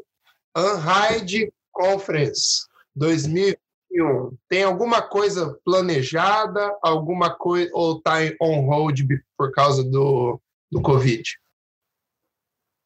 Eu preciso perguntar. Então, Unhide, Unhide, Unhide foi assim uma puta realização para mim. Porque Unhide foi a, a tarefa mais difícil que eu já me coloquei. Era mais uma dessas tarefas de, será que é possível? Você vai ficando meio abusado, sabe? Quando você fala assim, será que é possível? E você vai lá, corre atrás e a parada acontece. Você vai ficando meio abusado. Às vezes você toma na cabeça, mas quase sempre, se você se propõe, e, e quer fazer, dá certo. Então você vê que uh, com a postura certa, o nível de acerto é alto. Então a gente, você vai ficando abusado. Eu fui ficando abusado e pensei, cara, vamos fazer um festival? Para quantas pessoas? 500 pessoas? Bora tentar mil? Deu mais de mil. Depois, tá, como é que a gente torna esse negócio que tem uma puta qualidade sustentável? É, quanto a gente tem que cobrar, como é que a gente traz os estudantes, como é que a gente atinge um custo sustentável. A, gente aumentou o evento para mais de 3 mil pessoas, de um ano para o outro, num intervalo menor do que de 12 meses, um ano, né? Então, em menos de uma, em, em, um, em um intervalo de 12 meses, a gente fez dois festivais, um de 1.200 pessoas e outro de 3.400 pessoas. 2000. É, e 2021, né? É, a gente a gente não fez em 2020, porque. É, é, porque a gente justamente. Para explicar 2021, eu preciso explicar porque a gente não fez em 2020, né? Não foi por causa do Covid. o Covid veio depois, é, é, infelizmente, assim, veio porque está impedindo todos os festivais do mundo, né? Não só um raio qualquer outra coisa. Parou tudo, parou tudo. Tudo, no mundo. Aí veio o Covid, a gente obrigatoriamente não poderia ter feito o evento. E graças a Deus que a gente não tentou começar, porque a gente teria perdido tudo. Perdeu uma... É, todo, todos os eventos aí, enfim, shows, todo mundo que produziu, planejou, evento que ia ter, tipo, Utopia, já tava para ter, mano. Foi uma pena, assim, eu adoro a galera lá do Utopia, Revolution, o pessoal que faz Utopia. Utopia é um evento irado. É diferente do Unhide, tem uma vibe um pouco mais, vamos dizer assim, Vamos dizer que se, se a Hyde for a mega ultra boate que tem festa e, e gente em cima do palco, o, o Utopia seria aquela aquela boate mais alternativa, que tem sinuca. Eu adoro, são, os dois são importantes, né? No, no aspecto geral. E quanto mais festival, melhor, né? Porque não tem, tipo, ah, que, que chato, temos mil festivais para escolher. Melhor, porque estimula a cultura e se, é muito gostoso. Meu tempo não tinha nenhum, mano. Tinha curso sobre 15 pra você ir lá, trombar os negros, e é só isso e tchau. Ou... E olha que lindo, hoje tem. Uh, mas a gente sentiu com a rádio uma coisa: a gente cresceu muito rápido de um ano para o outro, foi uma lição que eu aprendi. A gente cresceu mais rápido do que a gente conseguiria renderizar. Vamos dizer, que a gente botou o investimento, botou o dinheiro, botou a equipe, botou tudo, tudo a gente não pode comprar tempo de estrada. Uh, tem um tempo para as pessoas assimilarem. O marketing cresce muito de um ano para o outro. Então precisa esperar. Não dá para dar esse salto enorme. Eu basicamente fiz a, eu fiz tipo aquela pessoa que pensa assim, ah tá, é, é, quanto você quer ganhar por mês? Aí você calcula sua hora. Eu não queria nem isso. Eu só queria que o evento se pagasse. Eu pensei, quanto o evento precisa ter de gente barra preço para que a gente seja, ao mesmo tempo que é acessível, se pague. Ao mesmo tempo que a gente seja incrível, a gente se pague. E a gente não conseguiu isso nem na primeira edição, onde a gente ficou 100 mil abaixo. é, que pra gente foi um sucesso. pra gente, a gente meio que break, breakou even, que a galera fala break even, ficou meio que no zero a zero, mais ou menos, né? Pra muita gente, 100 mil é muita grana, e é mesmo, mesmo pra, pra gente. E no segundo ano a gente ficou uma milha abaixo. Isso deu um susto em mim, em todo mundo, né? Tipo, a gente não esperava, porque a gente basicamente fez um evento enorme, incrível, gigantesco, o que todo mundo queria, mas não é sustentável ainda. Porque a gente precisava ter um fluxo muito maior de ingresso caro é, do que ingresso barato. E a gente incluiu tanto as escolas, focou tanta energia nisso, que a gente levou escolas inteiras de graça. A, a, o SESC, Senac, perdão, desculpa. Senac a gente levou 250 pessoas de graça, 250 alunos, que o Senac é um, para quem não sabe, é um um curso incrível com campus europeu que custa baratíssimo. Então, assim, palmas para esses caras, galera lá. O, o. Esqueci o nome do, do amigo lá do Senac, que é muito gente fina, até o final eu lembro. O, ele. Eu esqueci. Eu já já eu lembro. Esse cara faz um trabalho incrível lá no Senac. E, e a gente conseguiu levar geral. Só que o ingresso caro, vamos dizer assim, que era o que realmente sustentava o evento, que a gente estava vendendo ingresso a 50 reais para estudante. O ingresso caro é o passaporte para os três dias, né? Ah. Não, é, passaporte para os três dias você tinha com 100 reais. Qual que é o ingresso caro? 100 reais era o ingresso mais barato. Você tinha direito a três dias. Qual que é o... o ingresso caro era o, de, era o que começou com 590 e terminou com 1.190, sei lá. É, que era, o, era o pacote. É, é, começou que eu digo assim: o primeiro lote era 590, quem pegou, pegou, e foi aumentando até 1.190. Mas passou por 890. Era um ticket médio de 890, vamos botar assim? Mas isso é para tudo, para o evento todos os três dias, ou todos os dias, todo, tudo, tudo. É. A gente tinha que vender. Tre... A gente tinha que vender 1.500 desse a 1.500. Não, a gente vendeu 1.500 desses. A gente tinha que vender uns 2.000 desses, parece, para pagar o evento, que custava mais de 3 milhões. Fora o nosso trabalho. nosso trabalho esquece. É, 3, 3 milhões é para outras pessoas, outros fornecedores. A gente fez um evento muito grandioso. A gente trouxe Facebook, trouxe Adobe, trouxe Wacom, trouxe é, é, múltiplas empresas incríveis é, a, cara, a gente trouxe a Adobe, trouxe a Wacom, trouxe a Facebook, trouxe. Mano, é, os, os players do mercado. A gente fez um prêmio, sabe? Vamos dizer assim que a gente fez uma festa extremamente grandiosa que teve público pra caramba, teve 3.500 pessoas, mas ao mesmo tempo não teve tempo de maturação. Uh, a gente aprendeu muito de marketing do primeiro para o segundo. A gente não sabia nada de marketing e a gente aprendeu. É, então, assim, a, o, que, o que o foi para mim como vídeo, como produção cinematográfica sobre aprendizado, a Unhide foi para mim como produção de evento, mano. Agora a gente está formado em produção de evento. Óbvio, se a gente for continuar fazendo, e eu espero que vai, eu acho que vai, para responder a sua pergunta sobre 2021, a gente vai continuar, eu quero que continue, a gente ama esse evento, a gente quer que continue. Ao mesmo tempo, a gente precisa se reestruturar. Porque, primeiro, a gente não pode mais tomar um hit de um milhão. Cavaleiro do Zodíaco que toma o mesmo golpe duas vezes não é Cavaleiro do Zodíaco, não é Cavaleiro de Bronze. Verdade.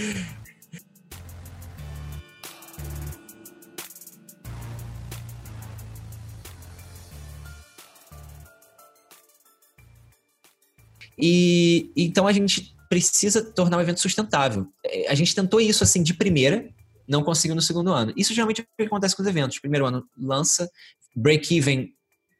Se você conseguir break-even por um, dois anos, parabéns, porque você só começa a lucrar no terceiro. Isso qualquer evento do mundo, Comic Con. E lucrar que eu digo é ser acima do zero, o zero sendo sustentável, né? Sustentável. O zero seria assim, estamos pagando as contas. E está um pouco acima para a gente ter margem para contratar gente, para poder aumentar a estrutura, para ninguém trabalhar igual. A, a gente se desdobrou para fazer o evento, essa é a verdade. Possivelmente a gente fez a produção interna, a gente, a gente se conectou com várias pessoas, vários vendors, né? Vários é, fornecedores. Só que o core era tudo ali dentro, tanto a produção do vídeo de abertura, quanto a produção geral, né? A gente era, vamos dizer assim, a direção de produção, a direção de produção de tudo, de design de tudo. É a, gente render, a gente renderizou um evento de 3.500 pessoas é, é, num momento onde a gente estava produzindo trabalhos é, é, e ganhando canes e ganhando lia. Ganha... Não sabe, a não parou enquanto o Anhai estava. O... Não, a Light Farm estava no auge. É, é, eu tô falando tava, porque agora a gente está meio que em banho-maria. Mas a gente tá, é, é, a gente estava no auge quando a gente fez o Unhide, por isso que a gente estava também com tanta confiança, energia e tal. A empresa estava bem mais estruturada, é, rodando é, bem melhor como máquina, né, como self-sufficient, como é uma máquina autossustentável que consegue. É, é, que entende, sabe? Eu entendo o que eu tenho que fazer, eu entendo o processo onde eu me encaixo, eu entendo a minha importância. E, e vamos lá, sabe? E vamos manter a vibe boa, porque a vida é uma só e a gente tem que ter. Entende? Essa vibe. Fazer o dever de casa e brincar. É, e, e, aí eu, a gente conseguiu isso e deu esse salto. Agora o que a gente precisa para 2021, e eu abro uh, o nosso pensamento 100% honesto para vocês, porque eu acho que mentir, enrolar e blá blá blá é gastar memória RAM à toa, eu preferi ir direto ao ponto. Para ano que vem a gente está fazendo um evento que vai ser menor, obviamente. Isso se a gente puder fazer evento, né? Porque a gente não sabe como vão ficar as coisas, como está esse momento agora. Então a gente precisa ser cauteloso e não dá para preparar a produção de evento para o ano que vem porque a gente não sabe se terá ano que, se o ano que vem vai ser permitido ter evento ainda. Exato. Entendeu? Isso vai depender do número de mortes que a gente tem com a pandemia, vai depender de como a pandemia se desenrola, vai depender se vai ter vacina ou não. É, depende de, tem tantos dependes que a gente não pode nem pensar, a princípio, evento 2021. Porém, é, o que a gente já estava pensando para esse ano, que não rolou por causa do Covid, era de ter um evento menor, mais focado no aprendizado, ou seja, nos workshops, do que necessariamente em palestras uhum. e, e, e, e, feira e festa. Mais direcionado, né? A gente ia chamar de, é, olha o spoiler, Unhide Lab, era alguma coisa assim. Onde a gente iria fazer uma sessão parecida pra caramba com a Unhide Conference, especialmente a primeira, que era menor e assim mais é, não quero dizer fechada, mas mais, é mais uh, íntima, vamos chamar assim. Coisa que Utopia faz muito bem e que estava mudando para ser gigante, né? Eles iam fazendo um teatro de 3 mil pessoas, igual a gente fez. É, por mais, obviamente, que você não ocupe todo o tempo 3 mil lugares, é um teatro de 3 mil pessoas, ou seja, um evento boom. É, Sim, e é diferente, né? Um, um, é que nem eu falei a metáfora da boate, uma boate é, menor e reservada, um barzinho, comparado a uma mega boate, os dois têm seus prós e contras. Mas assim, quando você quer fazer um evento que é acessível, que abrange, que inclui, não dá para ser pequeno. Se você quer fazer causa social e trazer é, escolas como o Senac, é, ajudar, se você quer ter algum poder, a gente fala poder geralmente atrelado ao a, um, um, modo pejorativo, né? Ah, aquela pessoa quer poder e tudo em busca de poder. Mas poder é energia. Energia tem boa e ruim. Então tem o poder do bem. Um professor de da arte viver, um curso que eu fazia de, de meditação e respiração, ele falava o seguinte, cara, o mal tá bem comprometido com o plano dele. E o bem, sabe? O bem tá comprometido em fazer o bem, porque o mal tá ali todo dia chegando na hora, focado, né? Ele tá obcecado, seja pela grana, seja pelo não sei o quê, tá obcecado, focado naquilo. O mal é focado. Agora, por que o bem não pode ser focado? Claro. Quando você foca pro bem e bota full energy no bem, e tenta fazer coisas que são sustentáveis, que giram dentro do método, que giram dentro do sistema capitalista, que giram dentro é, de um sistema ágil, que respeita as pessoas, paga hora extra, e ao mesmo tempo é, é sustentável e não polui, não degrada, não cresce em cima do outro, que é abrangente, que inclui, que permite, que. Esse é o equilíbrio. É, é, querer passar do de ano em todas as matérias, é, é, é, é, buscar algo que ajuda realmente. E a gente, com a Light Farm, a gente sente que a gente não tem muito poder. A gente pode ajudar o quê? As 50 pessoas que trabalham com a gente, que criar um ambiente incrível de trabalho para elas, é, é, saudável, que paga hora extra, que ajuda, que entende, que, que abraça, que cobra disciplina, obviamente, mas que, que se cobra também. E, e que funciona a, a, a gente consegue fazer isso por nós, pelo nosso eu, né? Vamos dizer assim, Light Farm, que já é um grupo enorme. Agora, a gente não conseguiria fazer isso por mais ninguém. O que a gente se sentia um pouco limitado, né? Você, isso foi uma coisa, obviamente, é, é, é, é uma confluência de porquês, né? É, no início a gente tinha uma, uma, noção muito inocente que era, cara, a gente já cria umas artes aqui maneiras, iradas para nós mesmos.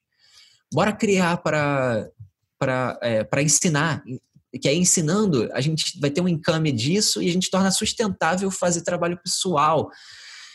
Isso foi um primeiro spark meu, assim. Só que eu sempre curti ensinar, eu gosto de ensinar. Eu, eu era professor da Miami Ed School e tal.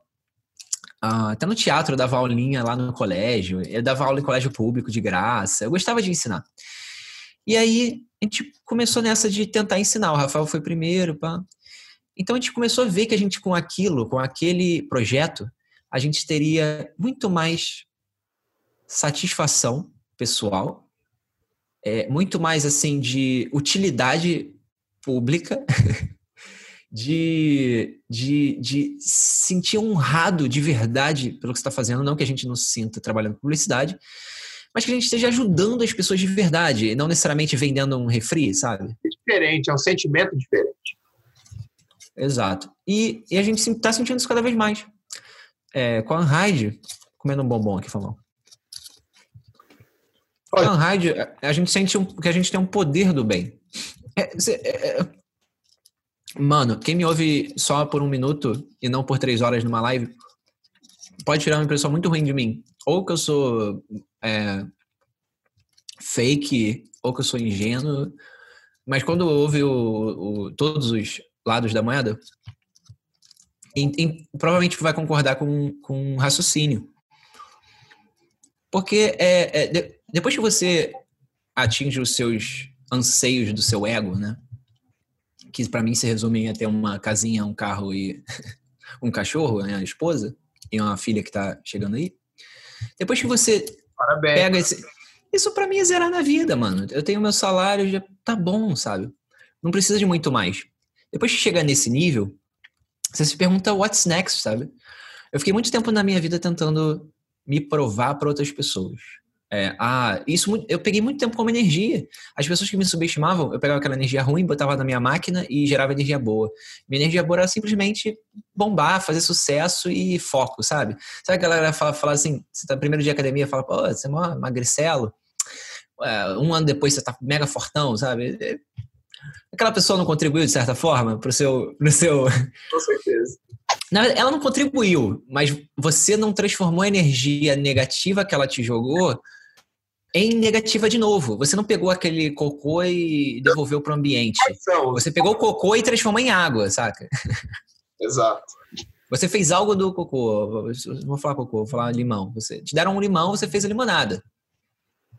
Então, é, é, eu senti depois de um tempo que depois de ficar me provando muito tempo para o mundo, eu precisava me provar para mim mesmo.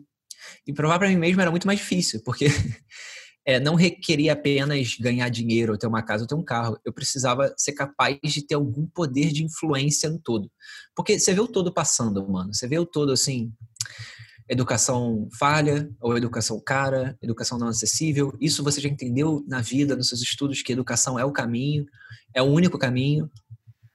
Porque educação, o que é educação? Educação é ciência. O que é ciência? É conhecimento. O que é conhecimento? É o oposto de ser burro e ignorante. É, né? então, é, é, é um único caminho. Por que, que você escolheria não saber, sabe? Não, não, prefiro não saber.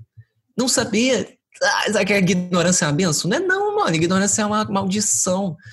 Óbvio que você, é, conhecendo muito das coisas, você vai ficando um pouco, às vezes, triste, porque você recebe muita informação negativa. Você tem conhecimento sobre a informação negativa que já permeia o todo sempre.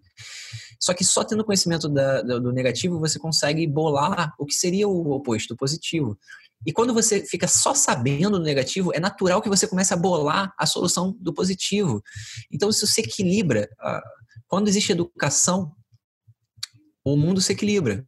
Agora tem um porquê do mundo não ter educação ainda, isso está no caminho, vai chegar lá. É que a criança crescendo, o mundo, né, a gente? Isso é eterno, nunca vai parar. Então a gente sempre vai olhar para trás e pensar que a gente era pior e que a gente pode ser muito melhor. Até chegar num ponto onde a gente não vai vai dar a volta e chegar, entendeu? Então, assim, é, o OneRide é isso que a gente busca. Eu, eu, eu busco, eu não posso responder pelo Rafael. Eu busco isso no OneRide, que é ter um poder do bem e poder ajudar pessoas, coisas que eu não consigo fazer com a Light Farm. Quem acha que é ganhar dinheiro está completamente errado, porque eu consigo fazer muito mais dinheiro com a Light Farm. E eu possivelmente conseguiria fazer muito mais dinheiro sozinho, claro. Tra trabalhando, trabalhando, sei lá, na própria Adobe. Bem claro. Deixa Eles iam me pagar em dólar. Claro. Eu ia ganhar muito mais. Então, Francisco, Pô, uma coisa sobre, sobre ter empresa grande que é, é foda é. Você, sim, tem ganhos altos. Mas você tem perdas muito altas quando você não ganha. Então, então ser grande, ser grande é, é, é, é, ter um risco maior também, tá? Você tá, beleza, saltando para output, out, outcomes, resultados maiores, mas você tem riscos maiores instantaneamente. O risco que, por exemplo, a Demil tem é muito menor que a Light Farm tem. É, falando sobre funcionários, é, sobre contas, sobre como, como manter o barco flutuando, mano.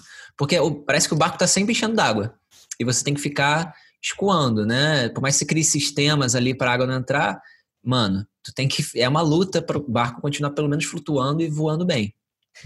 Uh, então, assim, é, o Unhide é a coisa mais difícil para a gente como business. É um, é um business mais difícil é o business que tem a menor margem de lucro, é o business que a gente tomou vários prejuízos na conferência, não estou falando escola. A escola já é sustentável e se paga bem e paga bem os professores. A gente tem um sistema de pagamento de meio a meio, né? que é o, o equilíbrio. A gente cuida de tudo, edição, grava, faz é, é, postagem, marketing, atendimento ao consumidor, coda o site, coda sistema, acompanha, edita, pá. O professor grava em três dias, cinco dias da vida dele e fica aí ganhando e está cada vez maior o, o, o income. É, daqui a pouco eu vou estar tá ganhando mais com a Ride do que com a Light Farm, mas ainda está assim no, no 20%. O meu, o meu objetivo é isso, cara, ganhar mais com a Ride do que com a Light Farm, porque com a Light Farm, para mim, cara, eu faço a campanha ali. É, é, se eu fosse sozinho, né, vamos dizer assim, óbvio com a empresa, eu sou parte do todo. Quando eu não estou trabalhando, todo me paga. Quando um tá trabalhando, entendeu? Um tá, tem um mês cheio de foto. Eu estou sustentando o estúdio. Tem um mês cheio de 3D, não tem nada de foto. 3D sustenta, entendeu? Esse é o legal do todo do barco. E, e eu sinto que um dia, é, o OneRide é isso, né? Os professores, um meio que ajuda o outro. Quando entra um novo, é, é, esse novo ajuda os outros que já estão ali, porque ele traz um público novo. É a estratégia Anitta.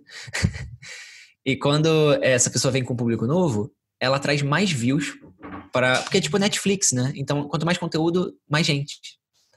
É, e, e, e, a gente criou um raid para ser gigante. A gente criou um raid para ter mais de um milhão de pessoas.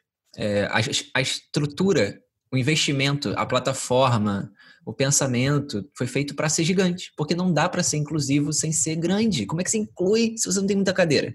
Exato. Né? É, e aí eu dei essa volta ao mundo para explicar o, o, ano que vem, que a gente imagina fazer algo menor, algo que tenha é, qualidade igual ao maior, mas que seja menor e que ao mesmo tempo consiga é, é equilibrar o inclusivo, né? É, que a gente consiga não tenha que tirar o inclusivo, não, não, não eh, falando o português, claro, não tem que virar é, um evento elitista de, de, de, galera que tem grana, que, que tem oportunidade, porque no fundo a rádio foi feita para quem não tem oportunidade nenhuma. Exato. Né? A gente fez para essa pessoa, que não tem oportunidade nenhuma. A gente está cobrando 48 reais, a gente está cobrando 48 reais para ensinar tudo que a gente faz na Light Farm para ganhar dinheiro.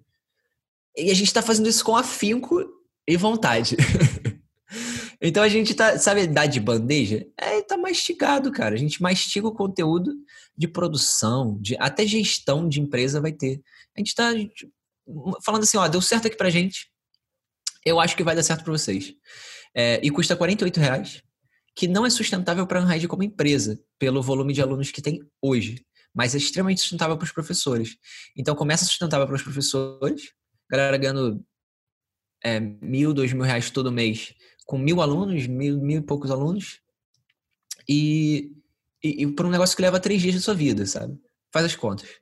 É, que Frila te paga é, no ano, sei lá, 12 pau, 20 pau por três dias do seu trabalho. Eu não, nem eu tenho isso, eu não tenho acesso a esses clientes, não. Se vocês tiverem, me dá o telefone. é, não tem dinheiro fácil nesse mercado, cara. Então, assim, para ninguém. Então, é, e, mas o, o gostoso é, aula é um negócio que não leva tanto tempo da sua vida para fazer. Leva tempo para editar. Para gravar não leva tanto tempo. E, e, depois que você pega a prática de falar com a câmera, você flui, você consegue falar sua mente. Imaginar que aquela pessoa tá ali sim te ouvindo. Na verdade, tem várias. Você consegue visualizar o seu público porque ele já conversou com você outras vezes. Então te dá experiência, né? Irado. Eu, eu levei um mês, cara, uns dois meses para começar a me sentir confortável. Eu tive muita síndrome do impostor. Eu me senti um merda, achava que não ia conseguir, chorei. Juro, chorei. Na, chorei lá com a Stephanie, falei, não consigo. que nem eu falei com o Rafael durante o The Verge, não consigo.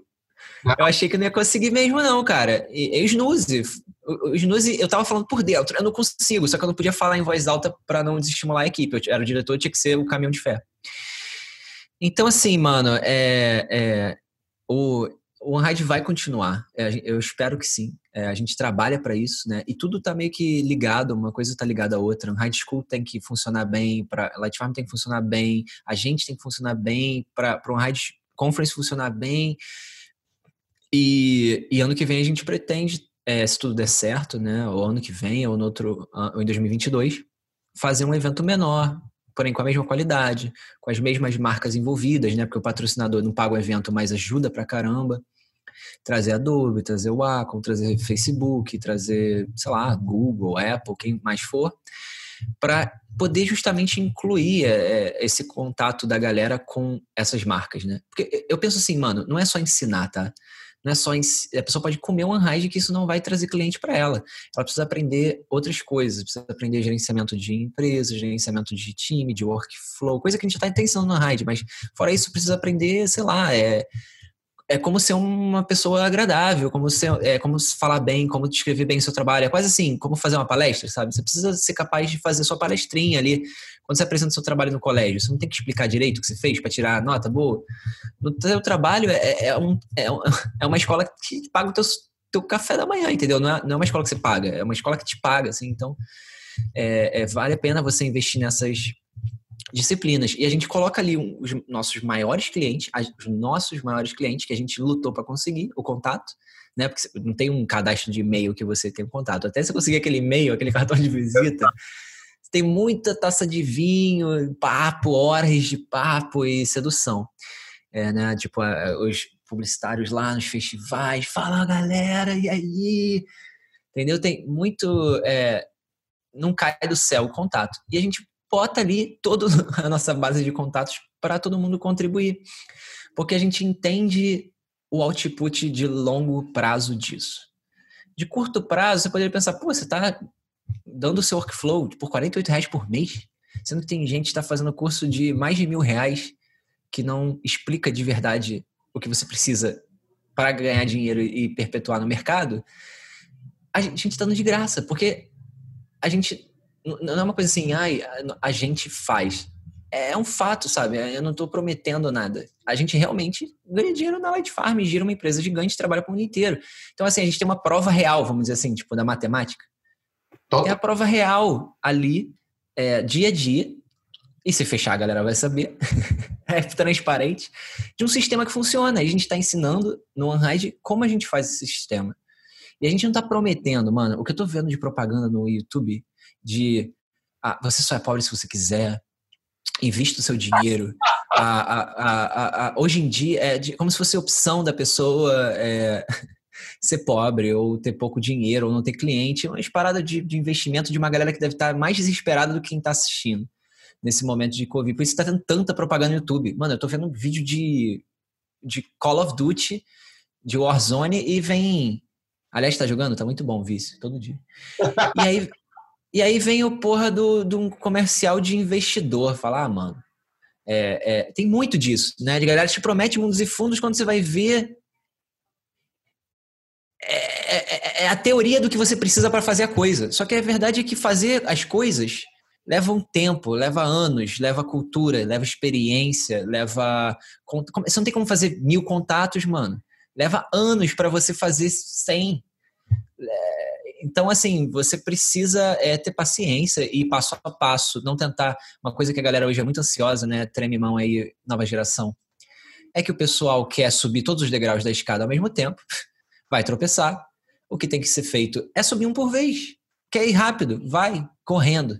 Mas sobe um degrau por vez. E não tenha raiva do seu degrau não olhe para o seu degrau pensando que o próximo degrau é melhor que o degrau anterior, porque o próximo degrau vai ser pior do que o degrau anterior e assim vai. Então, assim, ser grato pelo degrau que você está, é, é, não deixar de buscar um novo degrau e não esquecer do degrau que você estava, porque um dia você queria estar no degrau que você está hoje. Então, mano, é, depois você entende isso, você acaba com a frustração de sempre pensar que o seu trabalho está ruim, que poderia ser melhor. Você pensa assim, mano, o que eu fiz hoje era o que eu, era o que eu nunca poderia ter nem sonhado ano passado, sei lá, às vezes, entendeu? Mês passado.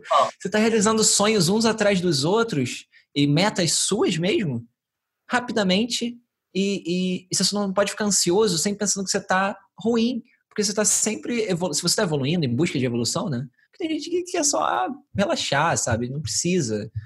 É, e eu nem recomendo que todo mundo tenha esse drive todo, sabe? Eu vou criar meus filhos, minha filha, é, é para ter esse drive, porque eu acho que isso traz satisfação, pessoal. Porque não é fácil você. É, não é fácil nem você estabelecer os prazeres do ego. De você ter um AP, de você ter um carro. Nem isso é fácil, isso é bem difícil. No Brasil, especialmente. Nos Estados Unidos, nem tanto. É, quanto pior, assim, país segundo mundo, terceiro mundo, bababá, vai ficando mais difícil, né, o game. É, não quer dizer que nos Estados Unidos é fácil, mas assim, é muito difícil você se suceder no Brasil. Só que hoje você tem internet, você pode trabalhar o mundo inteiro, da singularidade. Então, assim, é muito difícil você estabelecer os prazeres do ego, ter um emprego maneiro, né? Fazer sua base ali, porque você não pode ajudar as outras pessoas se sua base não tá boa. Você não pode ajudar as pessoas no avião se você não botou sua máscara, nem se fosse o seu filho, hein? Então, assim, se você não tá bem, você não pode ajudar nem quem tá do lado. Então, primeiro você tem que estar tá bem. É, mas você não precisa também estar tá com 20 respiradores. só, só precisa de um. Então, depois você botou o seu, você pode sim ajudar as outras pessoas. Dá trabalho? Dá. Mas é muito mais satisfatório. E satisfaz um prazer que não é monetário. É, é, é uma outra coisa que eu não sei explicar direito, que é parte do, do pensamento. É, pois é. É parte do pensamento é, é, do ego, né? O egoísta, tipo, você está fazendo algo que te faz sentir bem mesmo que esse se sentir bem seja ajudar outras pessoas. Mas olha que legal, o que te faz bem é ajudar outras pessoas. E você pode, você consegue.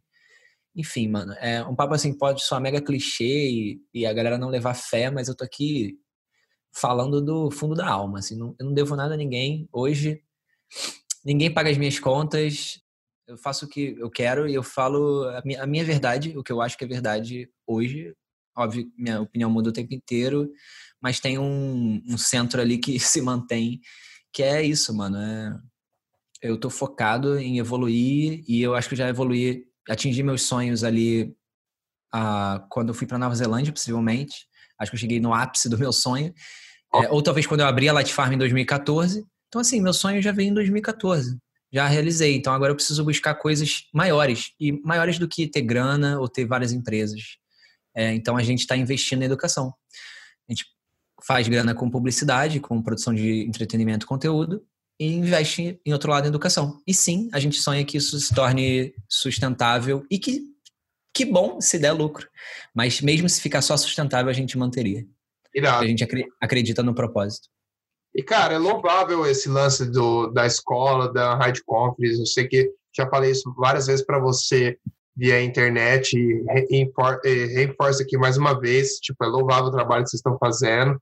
E, tipo, cara, cada um vive sua vida. Você tem que lembrar que você não deve nada para ninguém, sabe? Você, tipo, vive a sua vida. Não devo. É, eu só falo isso porque eu, eu fico me colocando no lado da pessoa. Se eu, se eu me visse de fora, eu, iria, eu, eu teria a impressão correta sobre mim mesmo, sabe? Eu sempre penso isso. Se eu me visse de fora, é, é, enfim, porque a gente tem tanto pilantra no mundo. Tem tanta gente que pensa só em si e que, ao mesmo tempo, tendo um discurso é, é, é comum, né? um discurso é, popular, um discurso. É, é, é, porque a galera usa, usa bem para marketing, né? É aquela coisa do a propaganda é boa, mas o produto não é bom. A melhor coisa do mundo é propaganda boa com produto bom. Então, é, eu não levaria muita fé em mim, porque é muito difícil fazer isso que eu estou fazendo. Rafa, a galera do Light Farm, Don Hyde, Combat, Dani. É muito difícil o que a gente está tentando fazer. Mas a gente está cheio de gás, comprometido, a gente tem a estrutura, tem as ferramentas, tem o, o, o, foco.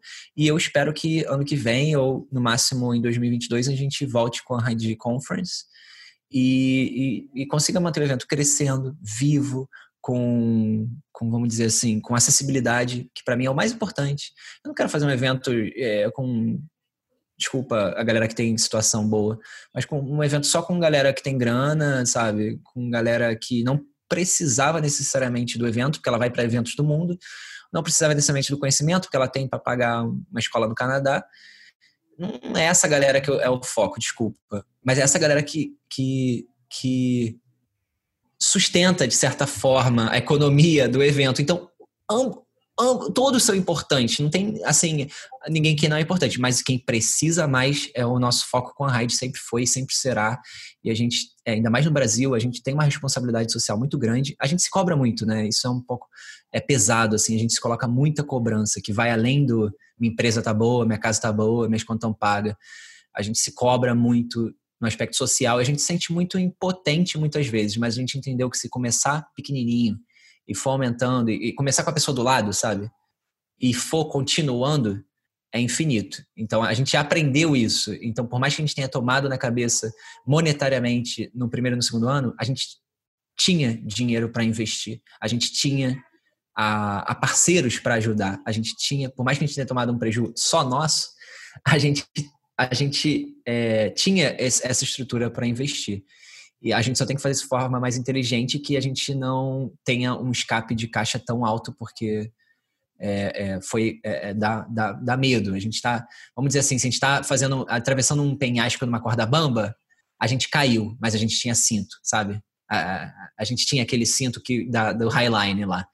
É, foi tipo isso. É, assustador, mas a gente não, que, não quebrou, mas a gente caiu. E a gente caiu com todo mundo aplaudindo, a gente já estava ali no meio da, do caminho, quase no final, e todo mundo vibrando e achando que a gente estava indo bem, mas no fundo a gente bobeou ali, ou não conseguiu pensar em tudo, ou é parte do caminho, tropeçou, mas a gente está voltando e, e cara, é, foi muito triste para mim, assim, pensar em não continuar.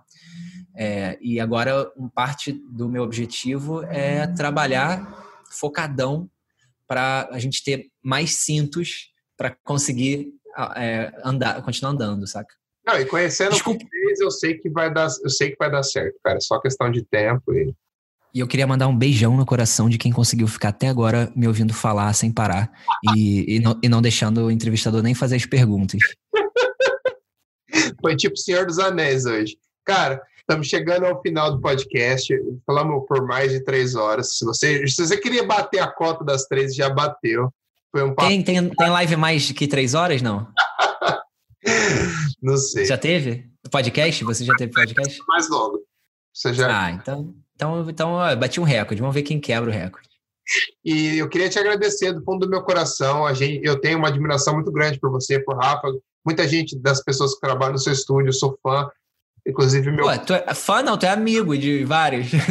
Amigo de vários. E, cara, eu queria dizer que eu sempre respeitei muito o seu trampo e você sempre foi um cara que me inspirou no seu trabalho e hoje em dia com a High School, com a High Conference, é um prazer ter você aqui no podcast, sendo você, entendeu? Cada, cada, cada, pessoa, cada pessoa que eu trago para entrevistar, eu sempre falo para as pessoas, seja você, saca? Porque esse que é o interessante do podcast, não estamos aqui para agradar ninguém, estamos aqui para passar informação, é, informação real. Pessoas reais trocando ideia, expondo seu ponto de vista sem filtro, saca? Guinho, eu gosto de você de graça. A gente tem um, uma intenção bem grande, porque eu também gosto muito de fazer exercício, malhar, crossfit, whatever. Você tem esse, esse, esse vibe também. Então é tipo, a gente é tipo, que nem o Coppola, assim, o mesmo drive que você consegue para exercício, né? Aquela vibe, você consegue colocar no trampo. E a gente é mega focadão. E a gente tem um discurso maneiro, né? A gente. Eu, eu sinto que a gente tem muito em comum. E, e, e, eu gosto muito do teu discurso, do teu método, do teu modo de pensar, do, dos teus valores. É, e a gente se identifica muito, sempre muito bom, cara. É, o privilégio que a gente tem aí de te visitar nos States. Eu sei que não é todo teu amigo que consegue ir aí para curtir contigo também, porque a melhor parada é quando você sai do Brasil é ver que você, beleza, você pode ter ido para um lugar muito melhor em muitos aspectos, mas a tua galera ficou lá e dá vontade que tu pensa assim, eu tô no lugar, eu tô no lugar ideal, mas meus amigos ficaram. Porra. E aí é muito maneiro receber amigo em país. Enfim, só para dizer que assim, eu, te, eu gosto muito de você, uma saudade da gente curtir aí. Foi muito bom ter trocado essa ideia contigo. É, e, e, olha que interessante, assim, esses podcasts é só um. É, já deve estar se mijando, já deve estar mijado. Mas esses, esses podcasts, cara, é, é uma forma de marketing. É sim. É, você botar a cara online, ser você mesmo, sabe? As pessoas sacam quando você não é você mesmo, já, elas já estão experientes em sacar. Então, quando você é você mesmo, Aliás, eu não conseguiria não ser eu mesmo. É, eu, também... é, eu trabalho com, com publicidade, assim, eu, eu fico enjoado de, de fazer é, é produtos que não são necessariamente. É, nem é tipo advogado, mano. Você não tem controle do produto ou da atividade ou da pessoa. Mas, você tá ali, o seu serviço é defender aquela ideia. Enfim, nem sempre a ideia é boa, blá blá blá.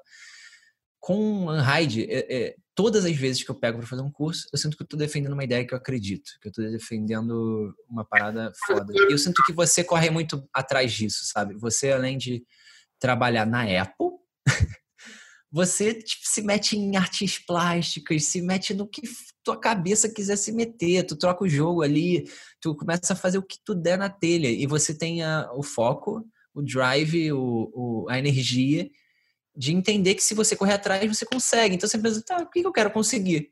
Quero aquilo. Ah, não, aquilo ali dá mais trabalho do que eu quero para conseguir. Isso aqui já tá bom. Não, eu quero isso aqui, que é difícil pra caramba, mas eu vou correr atrás e vou conseguir e consegue. Então, assim, esse drive é uma coisa que um monte de coach fica tentando ensinar, mas a verdade é que você nasce. posso ficar aqui explicando mil horas, mas é uma, um fogo que você tem que acender dentro de você e eu não posso acender. Eu posso aqui no máximo te dar o fósforo, mas. Mas o resto. É a pessoa, cada um que. É um clique que você dá na sua mente que é tipo assim, mano, eu vou morrer.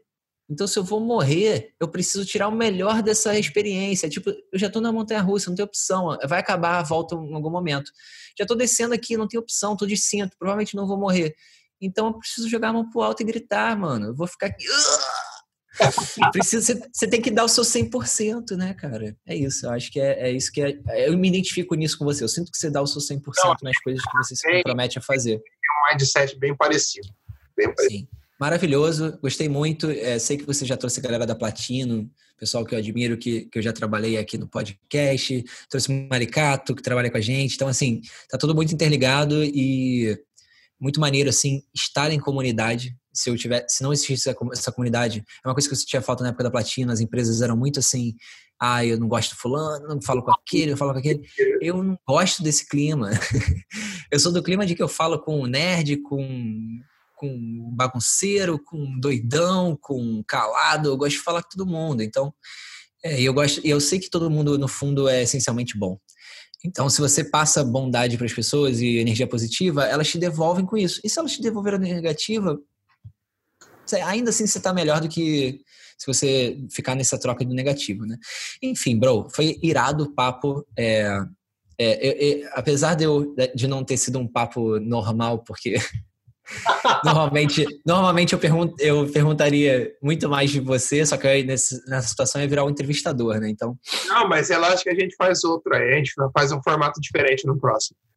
Foi irado. É, estimula aí a chamar o PP é, a, a, desafio a você chamar o PP. Pode deixar, deixa comigo. É e... desafio, então você deu, deu a tarefa pro cara certo. E se um dia você quiser fazer um bate-papo de galera, me chama também, porque eu, eu gosto de bater papo. Eu tinha pensado nisso. Será que não rola fazer um com a galera da Light Farm? Pegar uns 5, 6, a gente faz uma. Caraca, seria épico. Porque a gente nunca fez isso, eu acho. É, não dá assim, pegar uma galera da Light Farm para trocar ideia. Ah, o que a gente faz o que a gente faz no Unride geralmente é guiado para o Unride. Vamos pensar nisso, pensa nisso. Te dou uma maneira. Gostei, já, já, já, já aceitei. Vou, mas tem que me ajudar a convidar as pessoas, porque é, eu não posso obrigar ninguém a fazer nada. Então a gente tem que meio que. É, é, daí chaveco.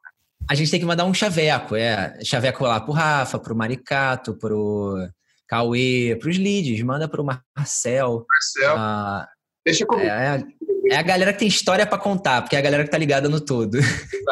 Irmão, E seria legal também chamar alguém novo pra ver a percepção de alguém novo. o ter o parada. Charles. Jales, o Jonathan, são ótimos, é muitas figuras. Irmão, muito obrigado por ter tirado esse tempo. Foi maravilhoso. Eu agradeço muito por você ter, ter topado de gravar comigo. E, cara, continua no seu caminho aí, que vai dar tudo certo. Eu tenho certeza que vocês são, vão ser mais sucesso cada vez mais. Parabéns pelo, pelo filho que está vindo, parabéns pelo casamento e pela, agora vivendo uma vida de casado. Espero um dia estar aí no Rio para a gente tomar uma, fumar um beck e dar muita risada. Questão de tempo.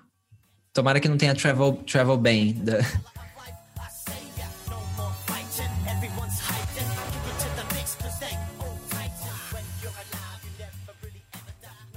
Bom, é isso aí, galera. Esse foi mais um episódio de Dodge Burn Podcast com o ilustríssimo Milton Menezes. Eu espero que vocês tenham gostado, espero que o conteúdo tenha, tenha ficado legal pra vocês. E toda semana, lembrando, a gente dropa um episódio novo. Queria pedir pra vocês compartilharem os nossos links quando verem que eu postar. Compartilha no Instagram, compartilha no Facebook. Siga a gente no Facebook, siga a gente no Instagram, arroba. Lembrando que qualquer dúvidas, qualquer pergunta que vocês tiverem, mandem pra gente no dodgeburnpod.gmail.com e vamos fazer essa comunidade cada vez ficar maior, porque eu vejo, tem recebido muitas mensagens e, e é muito legal, galera, é muito legal mesmo saber que o podcast ajuda vocês, o podcast motiva vocês e essa é a nossa missão. Agora eu vou fazer alguns disclaimers. Pra quem ainda não se inscreveu, se inscreva no Photoshop Conference que acontece 14, 15 e 16 de setembro. Essa edição vai ser virtual. Se você fizer a sua, sua inscrição para essa edição, você também garante o seu lugar no Photoshop Conference na edição presencial o ano que vem, que acontece em maio. Toda terça-feira tem live do Alexandre Kise, Ale Kise Live às 7 horas da noite. Tem muitas coisas legais, toda semana ele traz dicas que podem melhorar o seu workflow e deixar o seu trabalho no Photoshop um pouco mais fácil o UOL, toda quarta-feira, com meu amigo Gian Campos. Ele traz um, um convidado novo. Nessa semana ele vai conversar com o Jack Uzefotti, que é meu brother. Um cara que considero muito, um cara que tem uma trajetória irada. Eu acho que vocês deveriam conferir, porque tá, vai estar vai tá demais. E é na quarta-feira. Toda quinta-feira, às oito e meia da noite, Luz com Café, dos amigos Léo, Cauê e Cris. Luz, e é isso, galera. Não esqueçam de conferir essas lives dessa galera que tem um conteúdo muito legal pra vocês. E não esqueçam de fazer a sua inscrição no Photoshop Conference. Bom, eu fico por aqui. Queria agradecer vocês mais uma vez pela oportunidade de trazer esse conteúdo legal pra vocês. Lembrando que o episódio 30 está chegando. E eu não recebi muitas mensagens ainda, então se vocês não me mandarem as mensagens, não mandarem as perguntas, eu vou acabar fazendo com, com, com, com outros convidados. Queria pedir um favor também pra vocês. Por favor, deixem um review pra gente no Apple Podcasts. Deixem um review com cinco estrelas lá pra gente, que isso ajuda muito a gente nos rankings. O nosso podcast chegou a ficar em primeiro lugar na semana passada, mas depois caiu. A gente tá indo super bem. Estamos se mantendo aí com uma, uma crescente uma crescente muito legal e eu tô investindo bastante fazendo ads e tudo mais para que o podcast chegue cada vez mais longe, mas eu queria pedir a ajuda de vocês, porque sem vocês eu não sou nada. E é isso, galera. Numa nota pessoal, eu tô terminando outras imagens, já terminei a minha primeira de Mercedes, tô fazendo mais uma, depois vou fazer uma de Porsche e uma de Ferrari. Então tem bastante carro legal vindo por aí. Tô numa vibe de carro agora, focando nos meus projetos pessoais e também logo logo devo começar o meu Michael Jordan, que eu quero fazer um Michael Jordan de, com arte tradicional e depois cobrir com resina. Mas aí eu vou mandando updates pra vocês. Quem puder, siga, siga o meu Instagram pra você estar sempre a par de tudo que eu tô produzindo, tudo que eu tô postando. É o arroba Hugo underline Ceneviva. Beleza? E é isso, é isso aí, galera. O nosso podcast fica por aqui. A gente se vê semana que vem. Hugo Ceneviva, signing out.